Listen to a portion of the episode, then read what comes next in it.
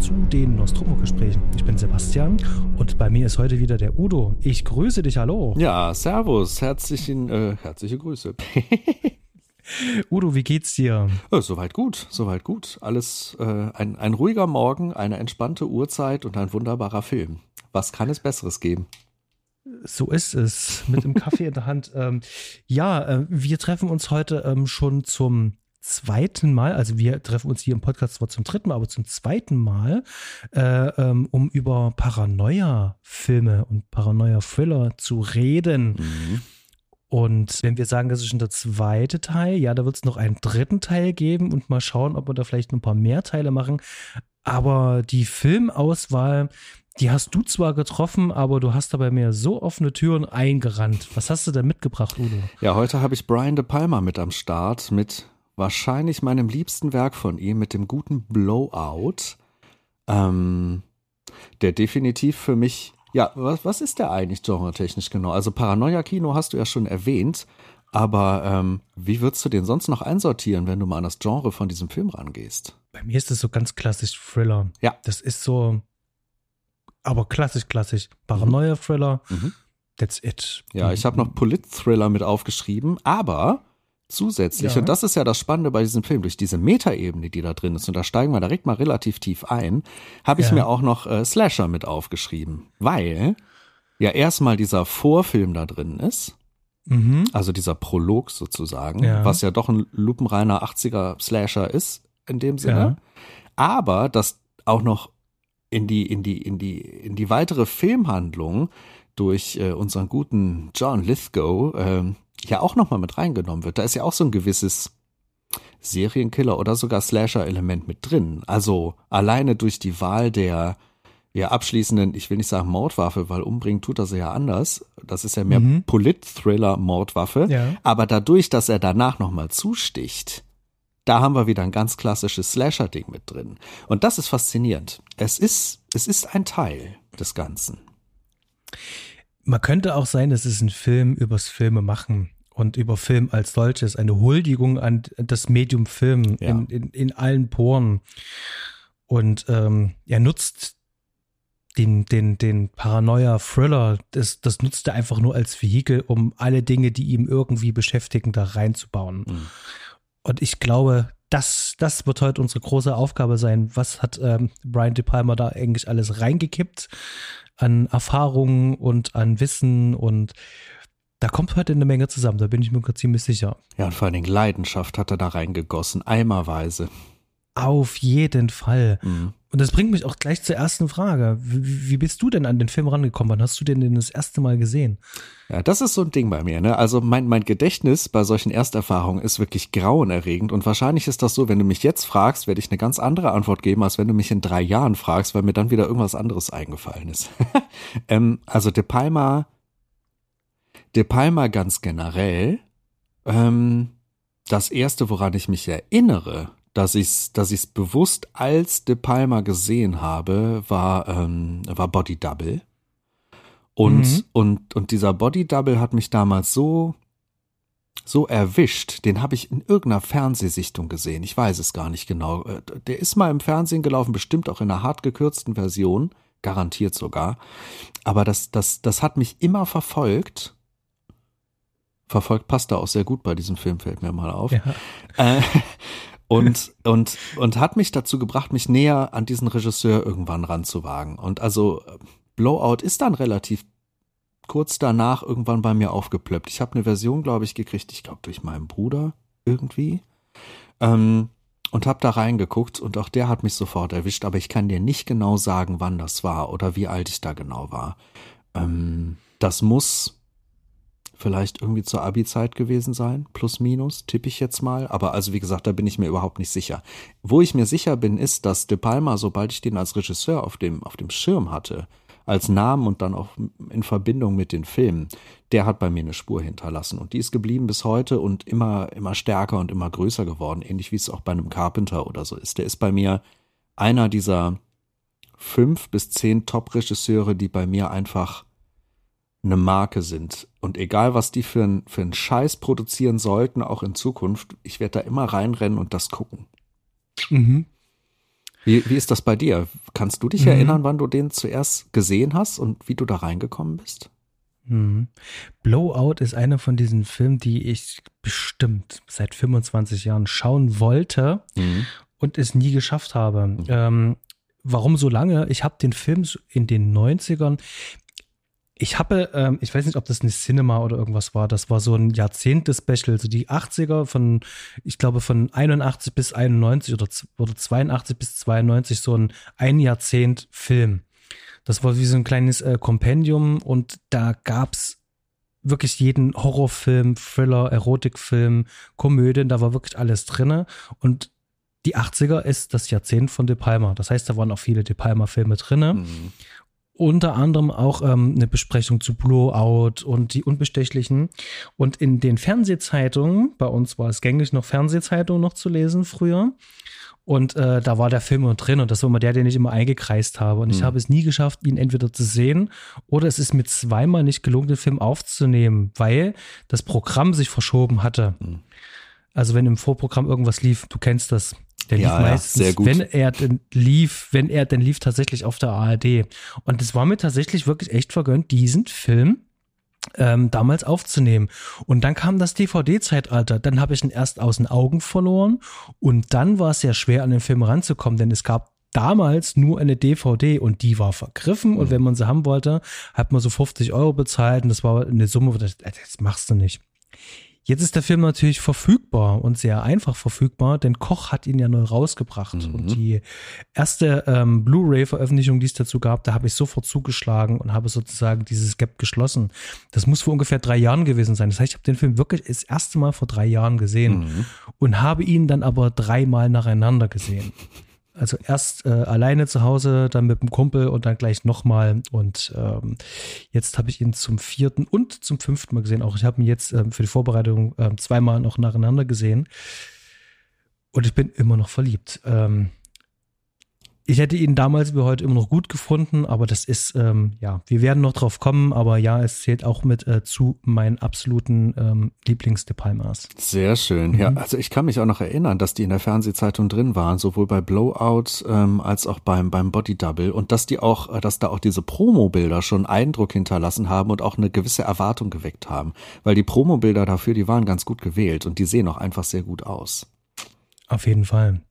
Ähm, das sind aber auch wahnsinnig ikonische Bilder, die er da auch kreiert hat. Ja, ja, das stimmt. Und da werden wir auf jeden Fall noch drauf zu sprechen kommen.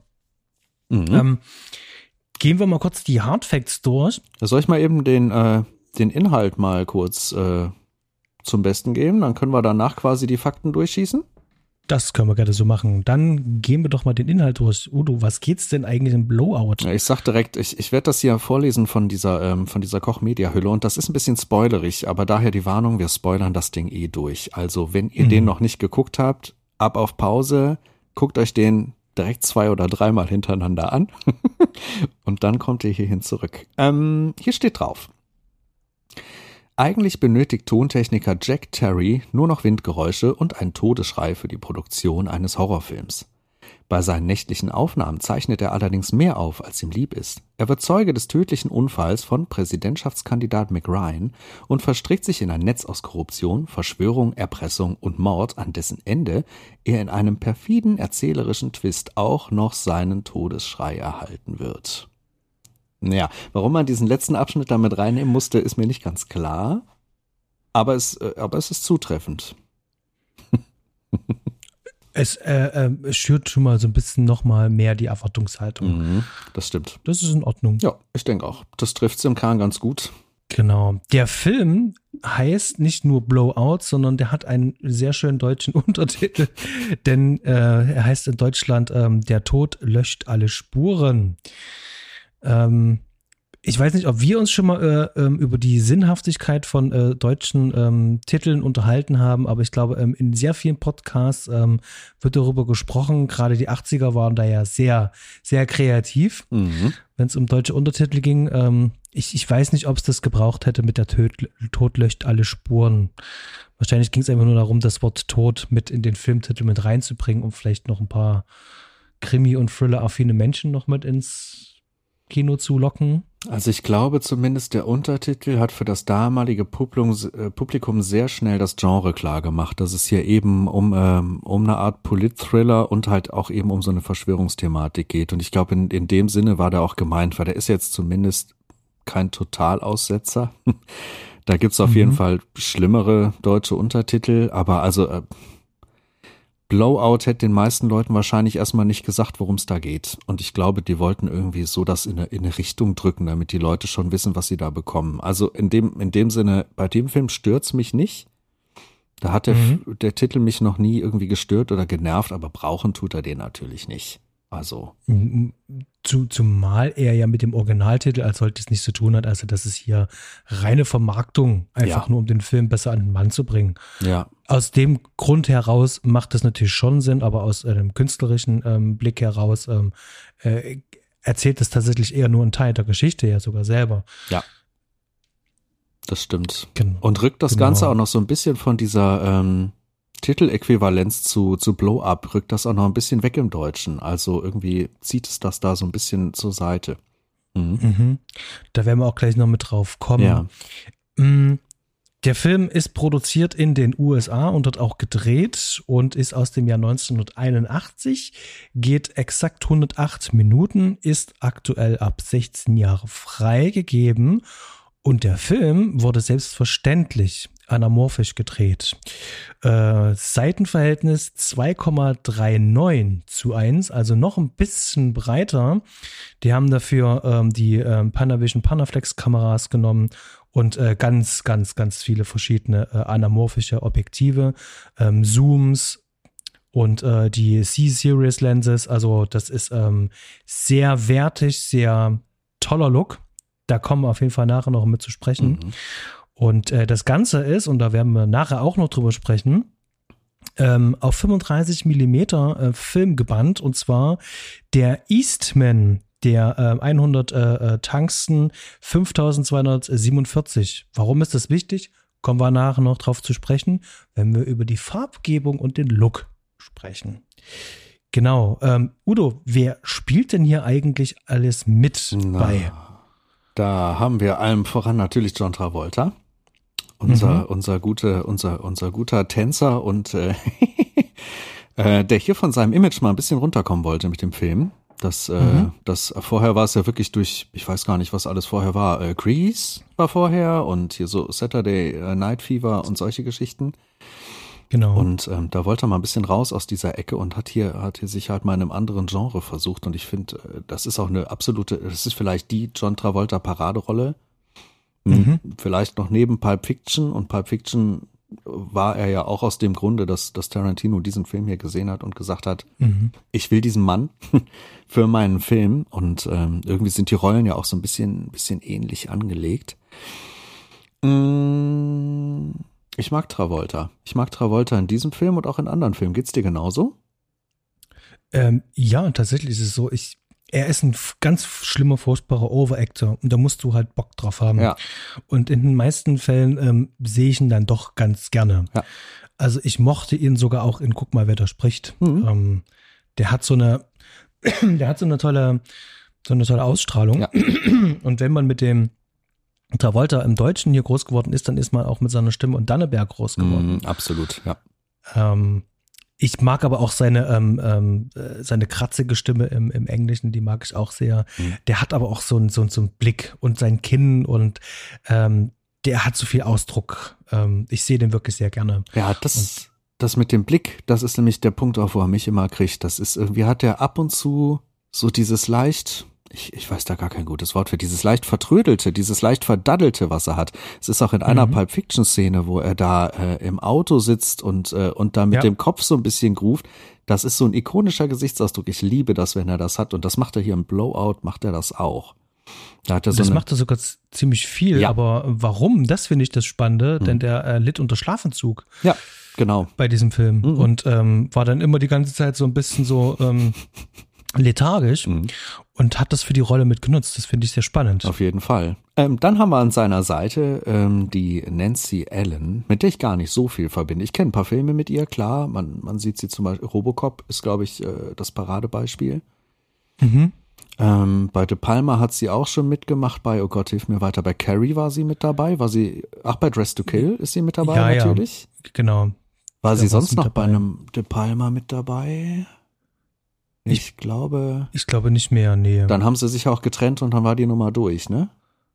Genau. Ja. Das hätte, hätte ja beinahe noch ihr, ihr Karriereende bedeuten können, ne? Mhm.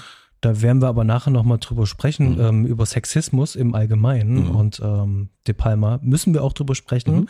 Ähm, aber Achtung, ähm, ähm, wir, wir werden jetzt äh, De Palma nicht schlecht reden, auf gar keinen Fall, aber ansprechen müssen wir es trotzdem. Mhm. Denn was man sagen muss, die beiden waren zum Zeitpunkt des Drehs ja auch ähm, ähm, zusammen, ein Paar, und haben wir dann auch geheiratet. Mhm. Nancy Ellen und äh, De Palma. Und ja, darüber müssen wir auf jeden Fall mal sprechen. Auf jeden Fall. Ganz und besonders sprechen müssen wir auch ganz dringend über John Lithgow, den guten oh, alten. Groß, großartig. Ja, das, das fand ich ganz geil. Du hast mir ja hier so ein paar Zettel als als äh, mm, als, als Leitlinie für diesen Podcast gegeben und da steht, steht als eine der letzten Zeilen nur ein ganz dickes Alle lieben John Lithgow mit einem Herz dran. da musste ich so herzhaft lachen, weil es ist einfach Tatsache. Alle, alle lieben John Lithgow. Der ist einfach, der ist einfach so ein Charaktergesicht und so ein cooler Typ. Der, der, mhm. der spielt Rollen wie diese so unglaublich toll auf den Punkt. Also über den werden wir auf jeden Fall noch sprechen müssen. Und Auf jeden Fall. Und ich sehe ich sehe ja. ihn auch wirklich so gerne. Und ich ja. muss hier mal kurz noch den Markus von Bullet und Fist äh, ähm, äh, hier zitieren und die Sendung bringen, denn er schrieb in seiner Kritik, äh, dass er bis zum heutigen Tag, wenn er diese Rolle sieht im Blowout, ähm, das nicht überwinden kann, dass er ihn zuerst in Bob und die Hendersons gesehen hat, als den liebevollen Vater und hat in so vielen De Palma-Filmen wirklich den absoluten Mörder und Killer gespielt oder auch mit Stallone hier zum Beispiel in Cliffhanger, diesen oh ja. ähm, überzogenen Bösewicht und der ist so wandelbar und ja. ach, Wahnsinn. Und ich sehe den sehr gerne. Ich auch. Und der hat irgendwas, was bei mir wirklich die Nackenhaare zum Stehen bringt. Der hat irgendwas ganz immens tief Gruseliges in sich. Ja, also da hat De Palma genau den richtigen Mann für diese Jobs, Jobs äh, erwischt hier mit. Mhm. Dann haben wir noch, äh, den würde ich als letzten nennen, äh, den, äh, ja, wie wird er denn ausgesprochen? Dennis Franz oder Dennis Franz? Dennis Franz. Dennis Franz, ne? Dennis Franz. Mhm. Auch ein Gesicht, was ich sehr, sehr gerne mag. Totale Charaktervisage und hier auch totales Charakterunterhemd. Also ein, äh, ein für den Film jetzt nicht unbedingt tragender Typ, aber ein für den Film trotzdem unglaublich wertvoller Typ, finde ich. Dennis Franz ist so ein, so ein, so ein, so ein bisschen so dieses, ähm, dieses Gewürz äh, ähm, in einem Eintopf oder in einer Suppe, was so die Mitten verstärkt, so ein bisschen, dass du so ein, ähm, dass es die Sache rund wird. Ja. Wenn du den damit reinkippst in deine, ähm, in deine, in deine Brühe, dann wird die Sache rund. Ja. Der gibt dem Ganzen halt was. Und ich sehe ihn wirklich wahnsinnig gerne. Ich kann mich sogar noch in den Sinn, dass ich ihn in ähm, NYPD Blue damals das erste Mal gesehen habe, mhm. in dieser Cop-Serie. Da kann ich mich noch drin entsinnen. Und bei Stück langsam zwei. Ja. Als äh, dieser ähm, Flughafen-Polizist ähm, da. Ja, ja, stimmt. Und der ist ja auch ein da ganz. Ich, hm? So, hm? Ja, erzähl. Der ist ja auch ein ganz, ganz krasser Wiederholungstäter bei De Palma. Also der ist ja, ich weiß gar nicht, in allen Filmen ist er nicht aufgetreten, aber den, äh, bei Scarface ist er drin, bei Dress to Kill ist er drin, bei Body Double ist er drin, bei The Fury ist er drin. Ja. Also ähm, die haben sich getroffen, gefunden und äh, immer wieder miteinander gearbeitet. Ich glaube, die konnten einfach gut miteinander. Mhm. Aber es ist total verrückt, dass seine ähm, letzte Filmrolle tatsächlich äh, in dem Remake ähm, von Wim Wenders ähm, Himmel über Berlin hier, die Stadt der Engel, ist ah, tatsächlich ja. äh, 1998. Ja. Ist leider schon sehr lange raus aus dem Geschäft. Schade eigentlich. Ja, ich habe sehr gerne mal gesehen. Hm. Stimmt. Das wären jetzt so die vom, von der Besetzung, die ich nennen würde. Hast du da noch was hinzuzufügen, besetzungsseitig? Äh, tatsächlich eigentlich nicht. Also das denke ich reicht doch erstmal. Das sind so jetzt so die vier wichtigsten, mit denen wir im Film ähm, hier zu tun haben mhm. werden. Ja. Ähm, hinter der Kamera haben wir für Regie und Drehbuch, haben wir schon gesagt, Brian De Palma. Mhm. Äh, der hat sich das ausgedacht. Äh, die Idee für das Drehbuch hatte er tatsächlich, ähm, als er die ähm, Tonbearbeitung gemacht hat für Dress to Kill, als er da im Studio war, hatte er die Idee für diesen Film. Und äh, das merkt man dem auch ein bisschen an. Ähm, ich finde es witzig, dass er sich dann sogar selber dann auch zitiert. Ähm, Duschszene zum Beispiel und Messer, das hat er selber in Dress to Kill drinne. Also ähm, da haben wir noch mal ein kleines Echo. Mhm. Echo ist übrigens auch ein sehr schönes Wort, was wir hier bestimmt auf jeden Fall noch mal ein paar Mal verwenden werden. Mhm. Dann die Musik, wer hat sie denn gemacht? Der gute Pino Donaggio, natürlich auch Wiederholungstäter äh, mit De Palma zusammen. Mhm. Und De Palma sagt auch, das ist äh, sein ähm, Lieblingsscore äh, von allen seiner Filme, sagt das er selber. Geht mir persönlich auch so, weil also ich habe mit Pino Donaggio ein sehr zwiespältiges Verhältnis. Das ist häufig bei anderen De Palma Werken ist eher einer meiner meiner Knackpunkte, wo mir oft zu viel Schwulst drin ist. Ja.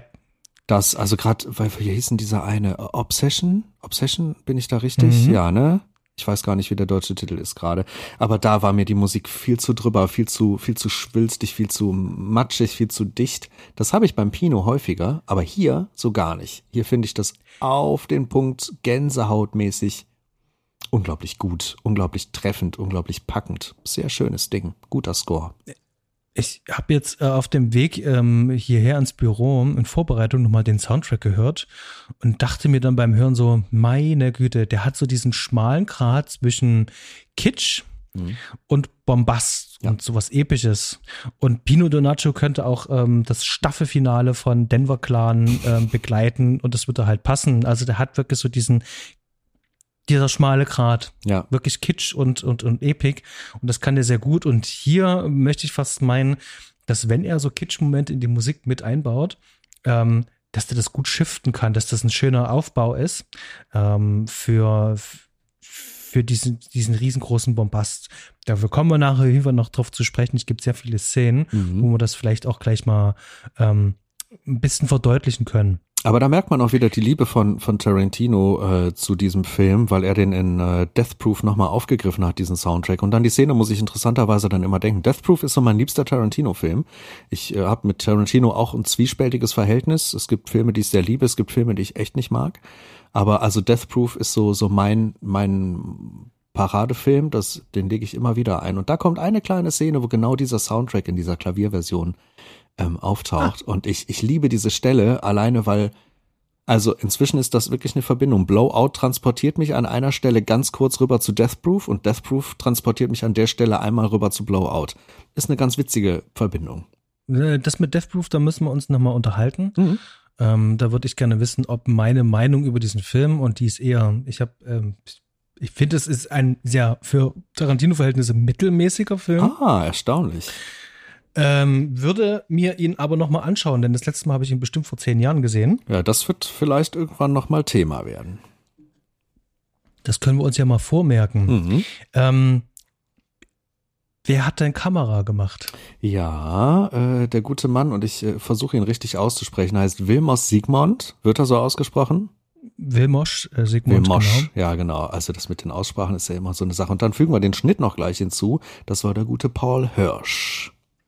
Ganz genau. Auch kein unbekannter Paul Hirsch, mhm. ähm, der eigentlich bei allen De Palma-Filmen bis in die 90er ähm, die den Schnitt gemacht hat. Mhm der hatte ja nicht auch bei, der hatte genau auch bei Das Imperium schlägt zurück, also bei Star Wars hatte der zum Beispiel auch noch den Schnitt gemacht. Ja, also Star Wars habe ich ähm, auch auf jeden Fall im Kopf. Ich hätte jetzt nicht sagen können, bei welchem Teil, aber da kannst du völlig richtig liegen. Ja, genau. Genau. Und wir haben hier im Podcast auch schon über ihn gesprochen, nämlich bei Falling Down mhm. hat er auch den Schnitt gemacht. Also das ist ein ganz großer und äh, der hatte hier auch wirklich viel, viel zu tun und viel Arbeit mhm. und hat sehr viel gute Arbeit gemacht, aber darüber werden wir auf jeden Fall auch noch zu erzählen wissen. Ja, Kamera und Schnitt sind hier ja auf jeden Fall ganz, ganz dicke und wichtige Anteile, warum dieser Film das ist, was er ist. Also das äh, ne, zusammen mit der Regie natürlich, also da spielen viele Dinge rein, warum, warum, warum der Film qualitativ ein ganz besonderes Maß erreicht, aber ich finde gerade Kamera und Schnitt, die, die müssen auch Erwähnung finden hier, weil das mhm. sehr beeindruckend ist, was hier teilweise für ein Feuerwerk abgerissen wird. Das stimmt. Dann lass uns mal gleich reingehen in den Film und ähm, wir haben heute hier natürlich eine riesengroße Aufgabe, ähm, da so ein paar Sachen zu sortieren. Ähm, vielleicht äh, ordnen wir das Ganze einfach mal ein. Ähm, Blowout ähm, in De Palmas bis dato ähm, Werk. Denn der gute De Palma, der hatte ja auch schon eine ganze Menge auf dem Kerbholz. Der hat schon echt viel bis dahin gemacht. Mhm. Und ähm, jetzt so aus der Retrospektive heraus betrachtet, für mich sind so die 80er Jahre sein, äh, seine Hochphase, seine Schaffensphase äh, ist hier sozusagen auf einem Peak. Äh, die Qualität ist bis zum heutigen Tag immer noch top-notch. Also auch 40 Jahre später ist das immer noch ähm, technisch, inhaltlich, das ist auf so vielen Ebenen super. Und ähm, das hat er 1981 äh, geschafft, aber der hatte eben halt schon viele Filme gemacht. Und ähm, er hatte zum Beispiel vorher ganz bekannt ähm, ähm, Carrie gemacht, äh, des Satans jüngste Tochter. Das war sein erster großer kommerzieller Erfolg. Mhm. Ähm, und davor würde ich sagen, hat immer so seine Fingerübungen gemacht. Äh, so ein bisschen so dieses, ähm, ich finde mich selber. Also gerade ähm, Schwarzer Engel, Obsession, den habe ich gesehen und ähm, Sisters, die Schwestern des Bösen. Ähm, da merkt man schon so, wo die Reise bei ihm hingeht. Mhm. Obwohl, also und, Sisters als Fingerübung zu bezeichnen, ist auch schon, ah, das ist äh, ähm, das ist äh, ein, ein, wirklich, ein wirklich ganz, ganz großartiger Film, wo man auch schon ganz, ganz viele seiner Qualitäten äh, aber ich weiß, was du meinst mit der Fingerübung. Ähm, Gerade was so seine Trademarks angeht, ne? Da ja, ja. Die sind da noch nicht so, äh, so tief drin, obwohl bei Carrie vielleicht an manchen Punkten sogar sehr, sehr stark. Aber ich, ich verstehe, worauf du hinaus willst.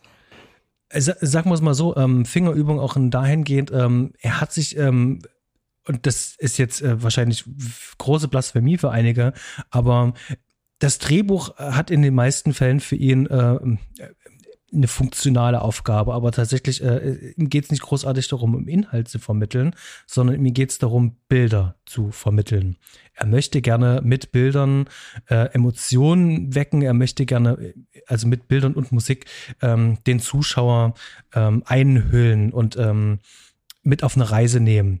Aber ihm geht es nicht darum, äh, unbedingt eine stringente Geschichte zu erzählen, die unbedingt in sich logisch sein müsste. Hm. Das hat ihn nie interessiert. Ja. Und ich finde, ähm, als er sich dann doch ein bisschen darum gekümmert hat, nämlich dann ab den 80ern, würde ich sagen, ähm, fand ich dann schon, waren die, die Filme, also wenn ich meinen Zuschauer ernst nehme, im Sinne von, ähm, ich biete denen eine äh, stringente, ähm, in sich geschlossene Geschichte an, die auch ein bisschen logisch ist, ähm, dann kann ich mehr Leute einsammeln, als wenn ich ihnen in Anführungszeichen das Kunstwerk verkaufe. Mhm. In riesengroßen Gänsewüsten. Das meine ich mit Fingerübungen. Ja. Ähm, das ist definitiv nicht äh, äh abwertend gemeint. Gar nicht, überhaupt nicht. Nee, nee, ach so, so, so krass habe ich es auch nicht aufgefasst. Das ist nur, ich glaube, Sisters ist so bei mir auch einer der, der, der Highlight-Filme, die ich sehr spät entdeckt habe. Ähm, und der äh, hat mein Herz im Sturm erobert, interessanterweise. Den hatte ich auch immer irgendwie abgetan als wahrscheinlich so ein Frühwerk, kleiner Film. Und der ist dann doch erstaunlich faszinierend, erstaunlich tief, erstaunlich gut. Ja. Hm. Was sind sonst Hattest generell du, äh, deine liebsten De Palmas? Das ist eine gute Frage. Also Blowout, Dress to Kill ähm, und Body Double, das sind so mhm. die drei ähm, 80er Peaks und der Untouchables. Mhm. Ich habe einen absoluten Speedspot für Untouchables. Mhm. Ähm, vielleicht die vier sind so ähm, mein Peak. Mhm. Und ich habe ein ganz großes Herz für Mission Impossible. Das ah. liegt daran, ich bin damals als ähm, Zwölfjähriger ähm, ins Kino gegangen, mhm. ganz alleine, dreimal, um mir Mission Impossible anzuschauen.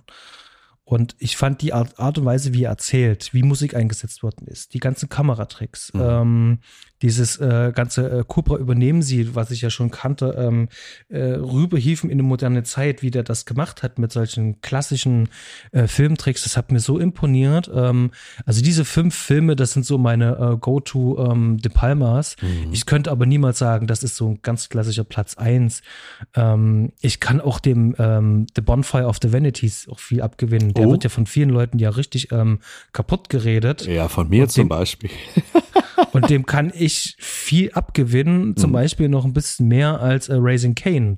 Ja, da, da, weiß ich, was äh, De Palma vorhat. Das gelingt ihm aber ähm, mhm. von seiner Optik her nicht. Mhm. Und ich kann es dir tatsächlich ehrlicherweise nicht sagen, aber was es nicht ist, ist Scarface. Mhm. Ähm, ist einer der überbewertetsten ähm, De Palma Filme, wie mhm. ich finde. Ja, äh, kann ich verstehen, was du, was du, was du meinst.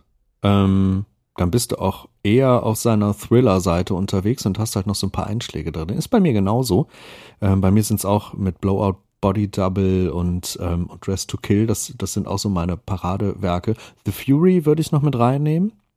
Oh ja, den habe ich vergessen, das stimmt. Und bei mir persönlich, ich habe auch einen Sweet Spot für Snake Eyes, was allein an dieser ganzen Eröffnungsszene liegt, die ich ganz unfassbar wunderbar finde, unfassbar schön choreografiert. Der, der zerfleddert zwar nach hinten raus ein bisschen, aber ich gucke den trotzdem richtig gerne. Und ähm, Ich glaube, das ging mir auch bei Femme Fatale zu teilen, so obwohl ich da auch das Pino Donaggio Problem, wenn ich das richtig im Kopf habe, äh, hatte ich das da. Also auf jeden Fall hatte ich ein Problem auf, auf Musikseite, aber es ist trotzdem auch, auch da die Einstiegsszene. Wie oft bei De Palma, ne? Also das ist zum Beispiel hier Fegefeuer der Eitelkeiten, uh, The Bonfire of Vanities.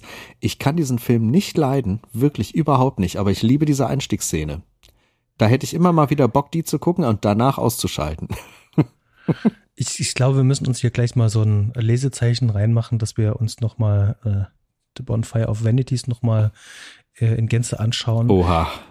Ich finde vor allem auch visuell, das sind ein paar richtig krasse Sachen drin, mhm. aber da merkt man halt auch so, und äh, der Film ist äh, äh, aus anderen Gründen auch noch spannend halt. Der war ja gefühlt so auf seinem Zenit. Also ja. wirklich so absoluten Höhepunkt. Und das ist sozusagen so dieser Kippmoment. Mhm. Und du kannst an dem Film auch wirklich ganz genau sehen, ähm, wo die Größenwahnmomente drinne sind. Mhm. Und wenn mir jemand erzählt, ähm, um so eine Concorde starten zu sehen, 70.000 Euro ausgeben muss, um das äh, genau dann im Sonnenuntergang ähm, zu der Zeit ähm, mit diesem super äh, ähm, Teleobjektiv zu filmen, dann merkst du auch schon, wo die Prioritäten in diesem Film steckten. Mhm. Ich merk's mir mal vor. Merkst dir mal vor. Da bin ich gespannt, ob du mich da noch von den Qualitäten wirst überzeugen können. Naja, von den Hauptdarstellern ja schon mal nicht. Ja, nee, nicht. Das, äh, das ist ja, das ist ja nochmal auf einem anderen Blatt. Mhm. Genau.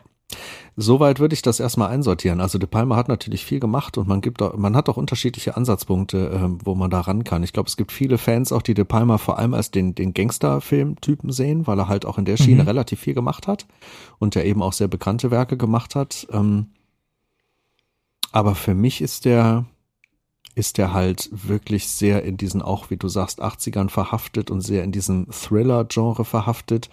Auch ein bisschen, mhm. ähm, ja, ich verbinde ihn halt auch wirklich mit Paranoia und mit Bildern, mit diesem etwas neo-noir-lastigen Bild. Und, ähm, ja. und da würde ich sagen, für mich persönlich ist das hier schon die Nummer eins. Und wahrscheinlich auch ganz generell, wenn man mich nach einem aktuellen Lieblingsfilm fragt, so über mhm. die letzten zehn Jahre habe ich eigentlich immer nur zwei Antworten gegeben und das ist entweder das Fenster zum Hof oder halt dieser hier. So ist das mit, mit De Palma und Blowout von der Einsortierung bei mir.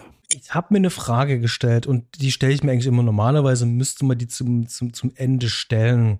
Ich glaube, man kann sie aber schon vorziehen, weil das liegt zum einen, und ich hatte es auch schon gesagt, ähm, der De Palma konstruiert seine Filme ja schon sehr. Mhm. Das ist jetzt nicht so, ähm, wie aus einem Guss, sondern man merkt schon, das besteht aus vielen verschiedenen Einzelteilen, die der hier sorgfältig zusammenträgt. Mhm. Und die Frage ist, was denn eigentlich der Film sein will? Was will er denn wirklich sein? Was, was, was ist so sein, was ist denn das Thema? Was, was will er transportieren? Hat er eine Message für uns? Hat er für uns eine Botschaft? Oder was will der uns sagen? Und äh, was ich da gleich selber schon mit in Anfang mit reingeben kann und will, ist, dass der Film eigentlich selber ähm, was über das Filmemachen erzählen will. Also ja. De Palma möchte uns mit diesem Film einfach sagen, das ist mein Arbeitsalltag. Und ich bin jetzt einfach rotzfrech und pack euch das jetzt einfach in diesen Paranoia-Thriller mit rein. Mhm. Ja.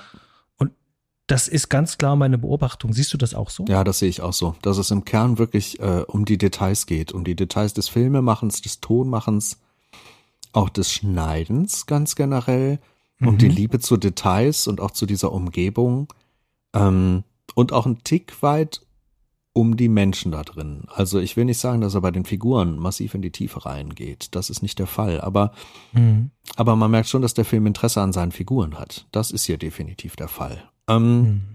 Zumindest an den noch, meisten. ich habe noch ein, ein, ein, Beweisstück sozusagen noch anzuführen ähm, für meine Aussage. Mhm. Denn De Palma, ähm, der muss das ja auch irgendwo ähm, belegen und das tut er auch in seinen Filmen. Mhm. Und es gibt Einstellungen, da sind so Dinge, die, die fallen beim ersten Mal nicht auf. Wenn man aber kurz Pause macht oder mal fix anhält oder sich zum Beispiel, und das haben wir euch in die Shownotes unten rein, bei Filmgrab reinschaut, dann sieht man auch so ein paar Details. Und zwar gibt es eine Szene, ähm, wenn ähm, John Travolta mit, ähm, wie heißt sie, äh, Sally im Film? Ja. Genau. Ähm, äh, vom Krankenhaus losfahren, dann startet ähm, die Szene an einem Motel und da steht riesengroß drauf Potemkin. Mhm. du kannst mir erzählen, was du willst, aber wenn ähm, mehr als zwei Sekunden in einem Frame Potemkin zu lesen ist in einem Film, wo es ums Filmemachen geht, mhm. dann ist das eine ganz klare, ganz klare Ansage. Er möchte uns wirklich was über das Filmemachen sagen und hier ist einer von vielen äh, Hinweisen darauf, dass dem so ist. Was sagt das Gibt's dann über den wunderbaren kleinen Horrorfilm äh, Squirm aus? Den sieht man nämlich auch sehr lange sehr präsent als Poster im Hintergrund und ich mag diesen, diesen, diesen kleinen Streifen sehr. Ja, aber da gibt's ja so ein paar recht präsente Plakate im Hintergrund. Das war mir nur am meisten aufgefallen, weil ich das Pla Plakatmotiv, das ist auch das äh, DVD-Motiv, weil ich das sehr gern mhm. mag, aber auch ein Film, den ich, den ich definitiv nochmal gucken muss. Ja, also De Palma geht hier auf das Filmemachen, ganz klar. Und das merkt man auch der Ausstattung an, wie viel Liebe zum Detail hier drin steckt. Wenn man den so das erste Mal guckt, wirkt das einfach wie unglaublich echte Orte, diese Produktionsstätte, dieser Schneideraum, mhm. dieser kleine Kinoraum und, und was da nicht alles mit drin ist. Und ähm, erst wenn der in diese Top-Shot-Ansicht wechselt, merkt man, dass das, dass das alles ein Studioaufbau ist. Also spätestens dann merkt man das. Und, mhm. äh, und auch da ist das, es ist unglaublich, wie echt sich diese Umgebung anfühlt. Das, äh, daran merkt man auch schon, was für ein Gefühl De Palma da in diesen Film hat einfließen lassen und wie viel wert ihm das war, da auch wirklich lange dran zu arbeiten, denn da sind so viele Kleinigkeiten, auch dieser, dieser Raum mit den ganzen Bändern, ähm, da kann man so viel entdecken. Wahnsinn. Mhm.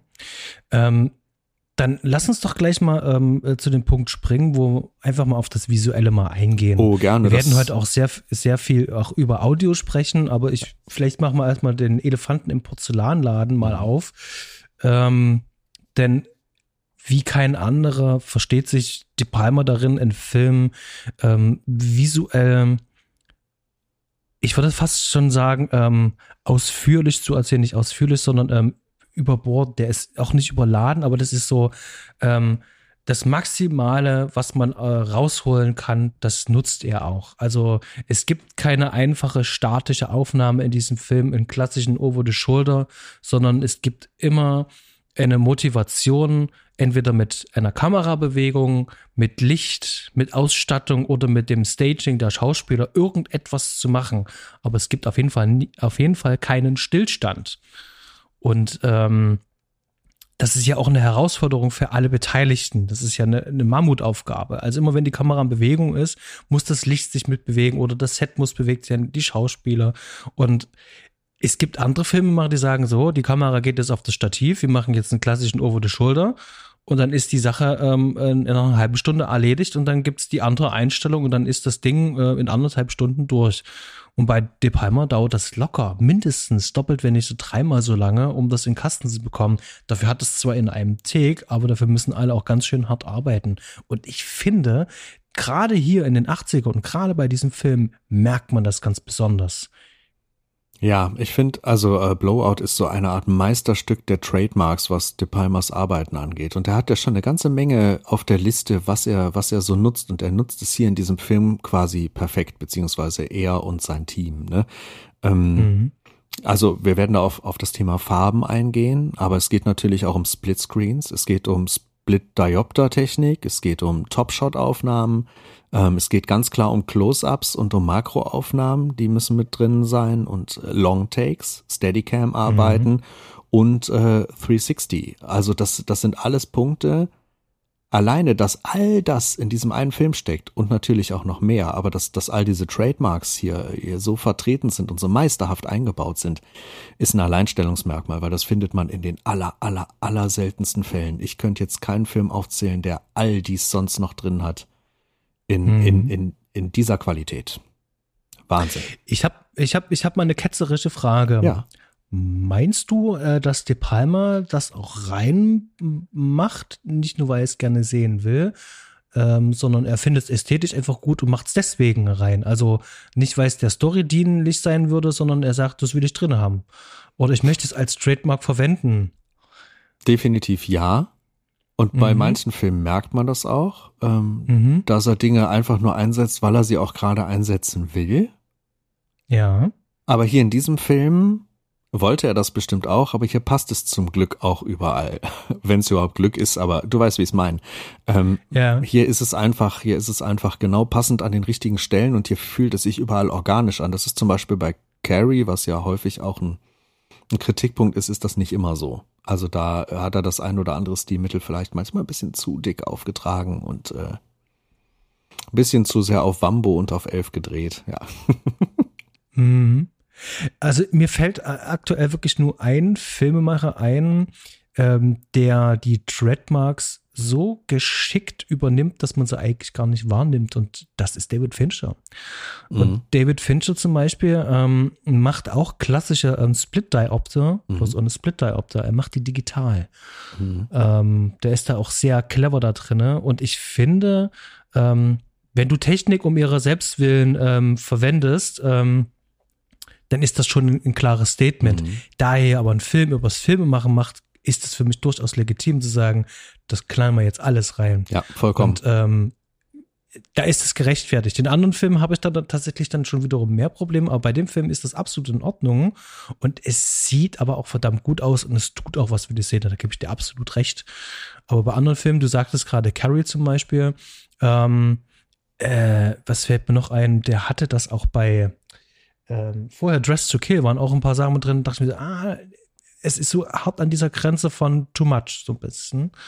Ähm, aber hier ist es ähm, auf elf gedreht und hier darf er aber eben halt auch auf elf drehen. Na, und ich glaube, das ist auch so eine Sache des Zielpublikums, weil ich glaube, hier ist das Zielpublikum auch ganz klar Leute wie wir, die selber Dinge auch schaffen, also Filme schaffen, Fotos schaffen, irgendwas Visuelles erschaffen, vollkommen egal. Aber hier gibt es für Leute, Leute, die damit arbeiten, die selber mit der Branche irgendwie zu tun haben und selber kreativ da dran gehen, gibt es hier in jeder Szene was zu entdecken. Und das ist, das ist, das ist ein Merkmal dieses Films, dass man den guckt und der ist wirklich ein Quell der Inspiration und ein, ein Quell der Freude, wenn man äh, mit visuellen Mitteln arbeitet.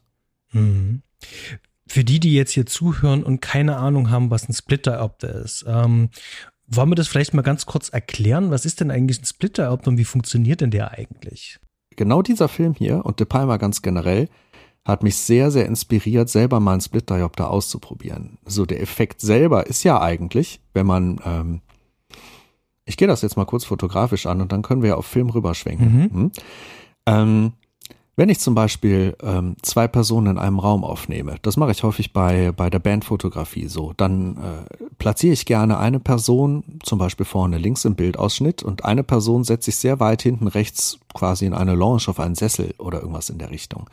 Und wenn ich das jetzt mit reinen Tageslichtmöglichkeiten äh, oder mit wenig Lichtmöglichkeiten, weil ich die auch einfach im Bild nicht sehen will und natürlich kein großes Filmset aufbauen kann, wenn ich das äh, aufnehmen will, äh, kriege ich ein Problem, denn ich muss meine Blende vorne im Objektiv relativ weit aufmachen. Und das hat den Effekt, dass wenn ich fokussiere auf die vordere Person, dass die hintere Person, und das kennen glaube ich alle, die eine Kamera schon mal in der Hand hatten, dass die hintere Person so leicht unscharf wird oder sogar sehr unscharf wird, je nachdem wie offen die Blende ist. Und ähm, das kann man auf verschiedene Arten ausgleichen. Du hast schon vorhin erwähnt, David Fincher macht sowas gerne digital. Da kann man mhm. mit dem Foto auch tricksen, indem man die Kamera zum Beispiel auf ein Objektiv, äh, auf ein Quatsch, auf ein Stativ draufstellt und ähm, mhm. erst das eine Foto vorne scharf stellt und das zweite Foto hinten scharf stellt und die beiden dann quasi nachträglich in der Post zusammenbaut. Äh, das ist aber mhm. natürlich in so einer Shooting-Situation äußerst unflexibel. Man muss dafür gut planen, man muss genau wissen, diesen einen Schuss will man. Jetzt gibt's aber die Möglichkeit, so wie De Palma das macht, dass man äh, eine sogenannte Nahfeldlinse vorne vor sein Objektiv spannt. Das ist wie eine Art Lupe, mal ganz rudimentär ausgedrückt, aber, mhm. aber über das halbe Bild gesehen. Also es ist quasi eine halbe Linse und der Rest bleibt frei. Man nennt das auch sogenannte Nahfeldlinsen. Die gibt es in verschiedenen Stärken. Mhm. Und so kann man die eine Hälfte des Bildes quasi, ähm, ich will nicht sagen verfälschen, das ist das falsche Wort, aber man kann die quasi anpassen auf eine mhm. Fokusebene, so dass man es schafft, wenn man den richtigen Abstand, die richtige Linse in der richtigen Stärke wählt, dass sowohl vorne, jetzt gehe ich wieder auf das Bandbeispiel, vorne die Person, die ich an die Wand gestellt habe, scharf ist, als auch hinten die Person im Hintergrund. Und dann ist die Kunst nur noch, dass man die Schnittkante, wo, wo quasi die Schärfeebene wechselt, wo die Linse aufhört, in einen Bereich legt, wo es nicht so stark auffällt. Viel sieht man das in Filmen, dass da zum Beispiel eine eine Hauswandkante ist oder einfach äh, einfarbiger Hintergrund. Oft wird das sehr, sehr künstlerisch eingesetzt. Das machte Palmer hier in diesem Film auch ganz oft. Und ähm, ich weiß gar nicht, wie viele Split-Diopter-Szenen wir hier in diesem Film haben, aber es sind verdammt viele für so einen Film. Es sind sehr viele. Auf jeden Fall, ähm, also mehr als zehn, wenn nicht sogar 20 sind auf jeden Fall drin. Ja.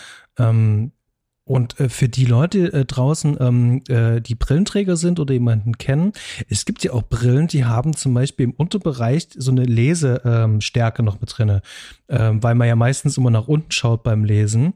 Und so ist es zum Beispiel auch bei diesen Splitter-Adapter. Also das wird einfach vor das Objektiv draufgeschraubt, genau wie es Udo gesagt hat. Und dann kann ich das, äh, weil es hat auch diesen Verlauf, ähm, ich kann das sozusagen genau anpassen, diesen Ausschnitt. Und ähm, ja, sehr gängige ähm, ähm, äh, praktische Methode, das zu machen. Ich finde es auch sehr gut, ähm, dass äh, du das unter Fotografie auch mit äh, verwendest. Mhm. Und ähm, ein schöner Look. Äh, allerdings, mu man muss natürlich fairerweise noch dazu sagen, das ist auch eine teure Angelegenheit, weil ähm, das ist ja eine extra Linse, die vor der Linse ist. Und ähm, wenn das kein gutes Glas ist, dann hat man auch ähm, Verluste sozusagen im Bildlook selber. Mhm, also stimmt. ich kann da nicht einfach irgendein billiges Glas nehmen.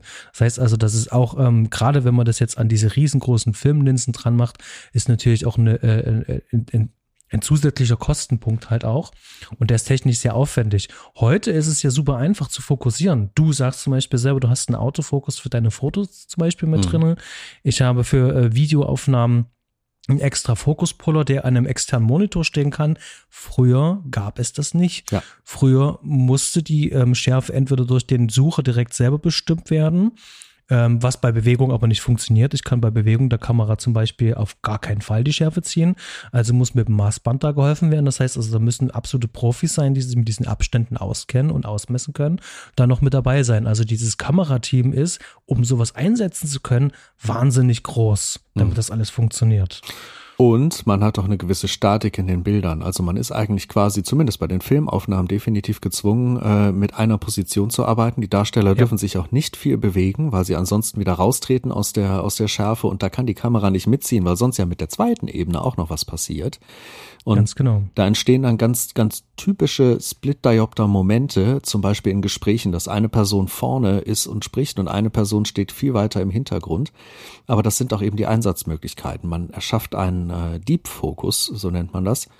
Und ähm, es gibt natürlich andere Methoden, diesen Deep Focus zu erreichen. Das geht nicht nur mit einem Split-Diopter, das kann man auch mit wahnsinnig viel Licht und eben einer sehr geschlossenen Blende und äh, Weitwinkel kombiniert erreichen, zum Beispiel. Ne?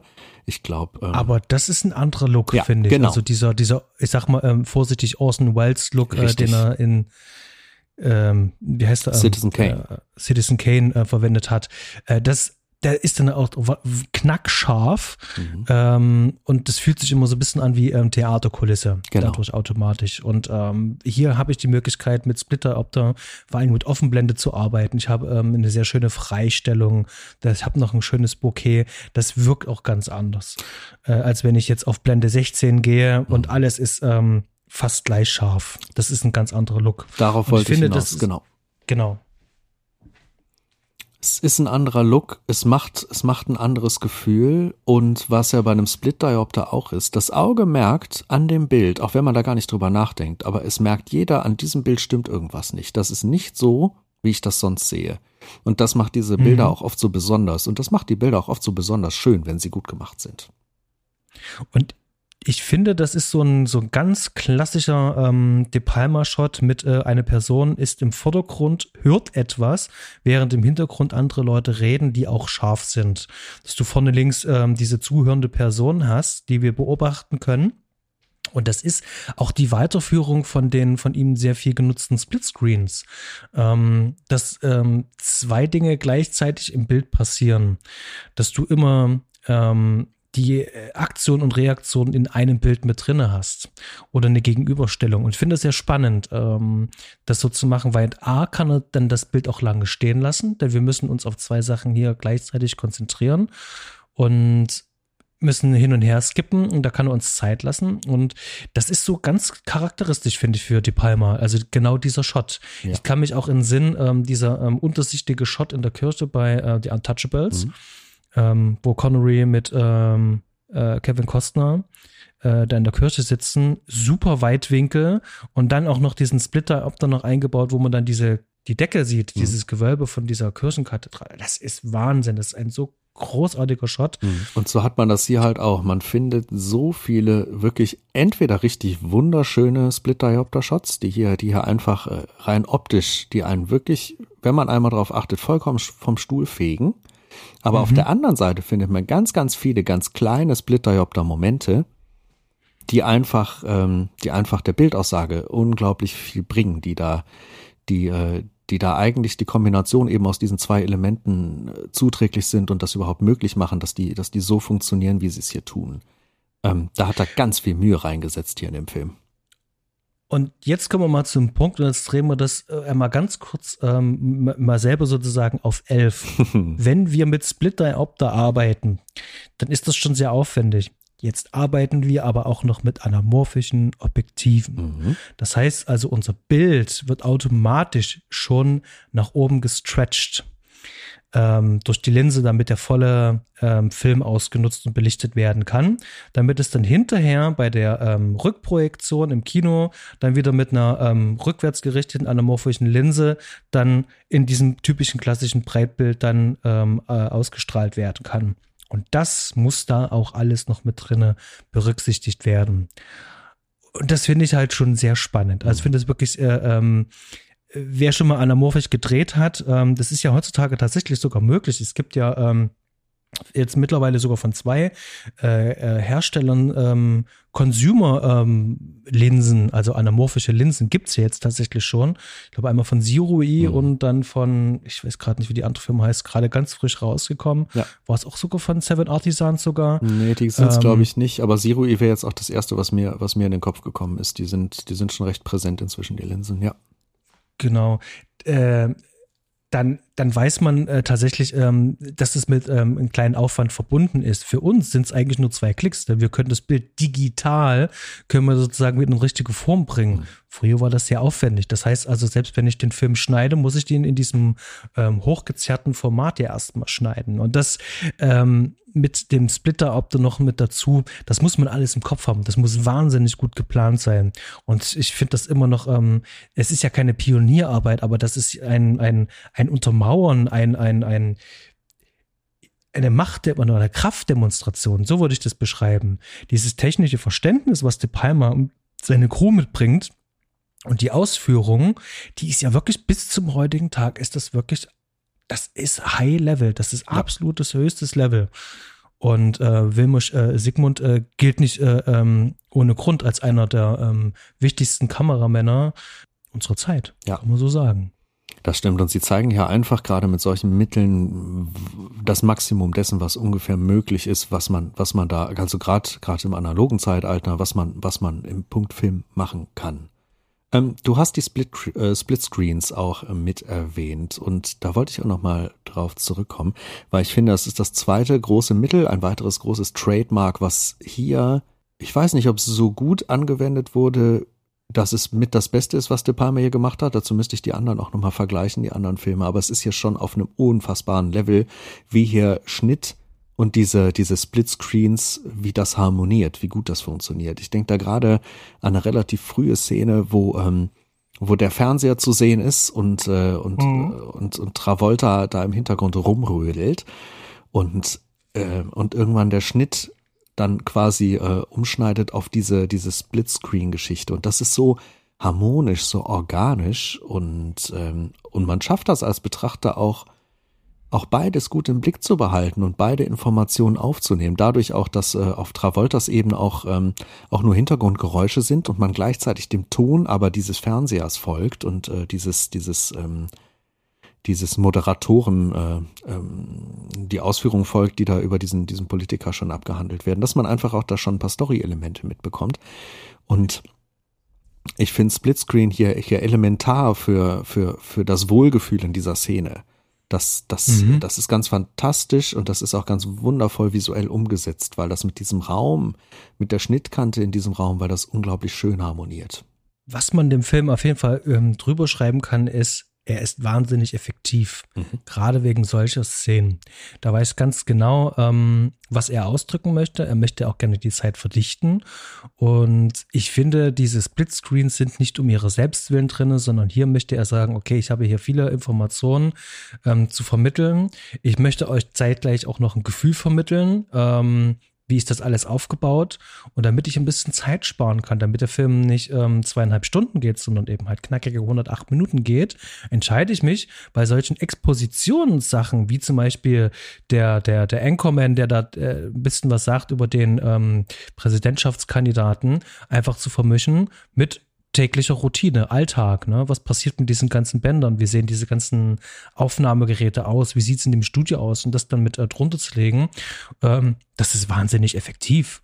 Und das erhebt noch nicht mal ähm, äh, im Ansatz, äh, einen künstlerischen Anspruch haben zu wollen, sondern das machen wir jetzt einfach, weil es der Film braucht. Das sind wichtige Zutaten, um den Film erzählen zu können. Und äh, da ist das Wort effektiv hier genau richtig. Und ich gebe dir da absolut recht. Ja, und das macht was mit dem Tempo des Films, weil ansonsten, wenn man erstmal diesen, diesen Anchorman zeigen würde und dann erst zeigen würde, was Travolta da so macht, würde das unglaublich viel Energie, unglaublich äh, viel Tempo rausnehmen. Und ähm, von daher ein Stilmittel, was hier auch wirklich elementar ist für den Fluss des Films, ja. Und das Witzige ist, es sind ja am, am Ende sind es ja zwei feste Einstellungen. Wenn ich die zwei festen Einstellungen miteinander vermische, dann wie gerade eben schon bei den Splitter-Opten. Ich habe zwei Informationen mhm. und wir müssen die jetzt trennen. Wir können aber selber entscheiden, was wollen wir wo wann sehen. Hören werden wir immer äh, den, den Anchorman. Mhm. Und äh, sehen können wir immer das, das Gerätschaften. Auch da haben wir den Ton, aber der Anchorman ist präsent. Das heißt, mhm. wir kriegen entweder visuell oder ähm, über die Audioebene kriegen wir die Informationen, die wir brauchen, mitgeteilt, können uns aber visuell entscheiden, wo möchten wir denn jetzt nur hinschauen. Ja. Und das finde ich ähm, wahnsinnig, äh, äh ich kann es nochmal sagen, effektiv. Ja, ja. Das, das ist das Wort auch des Films. Das stimmt. Und dann die eine Hälfte auch noch schön statisch, ähm, der Blick auf diesen Fernseher und die andere Hälfte dann mit schönen Schnitten und halt wirklich einem schönen angenehmen Fluss und angenehmen Tempo. Das, äh, ja, das, das, das führt einen da richtig schön durch und man, man nimmt die Informationen wahr und es überfordert einen trotzdem nicht. Das ist, äh, mhm. das ist gut gemacht ich habe irgendwann mal gelernt, ähm, das können auch andere Leute, die irgendwas mit Video und Film machen können, das sicherlich bestätigen, die länger dabei sind, dass zu viele Close-ups und Nahaufnahmen ähm, eigentlich unsinnig sind. Ein Film wird nicht über Close-ups und Nahaufnahmen erzählt, sondern eher in einem totalen, halbtotalen Bereich. Da wir es meistens mit Menschen zu tun haben. Und ich finde, De Palmer schafft es trotzdem mit wahnsinnig krassen Close-ups, mit Detailaufnahmen, ähm, Bilder mit reinzuwerfen, die die Geschichte noch ein bisschen verdichten und vor allem vertiefen.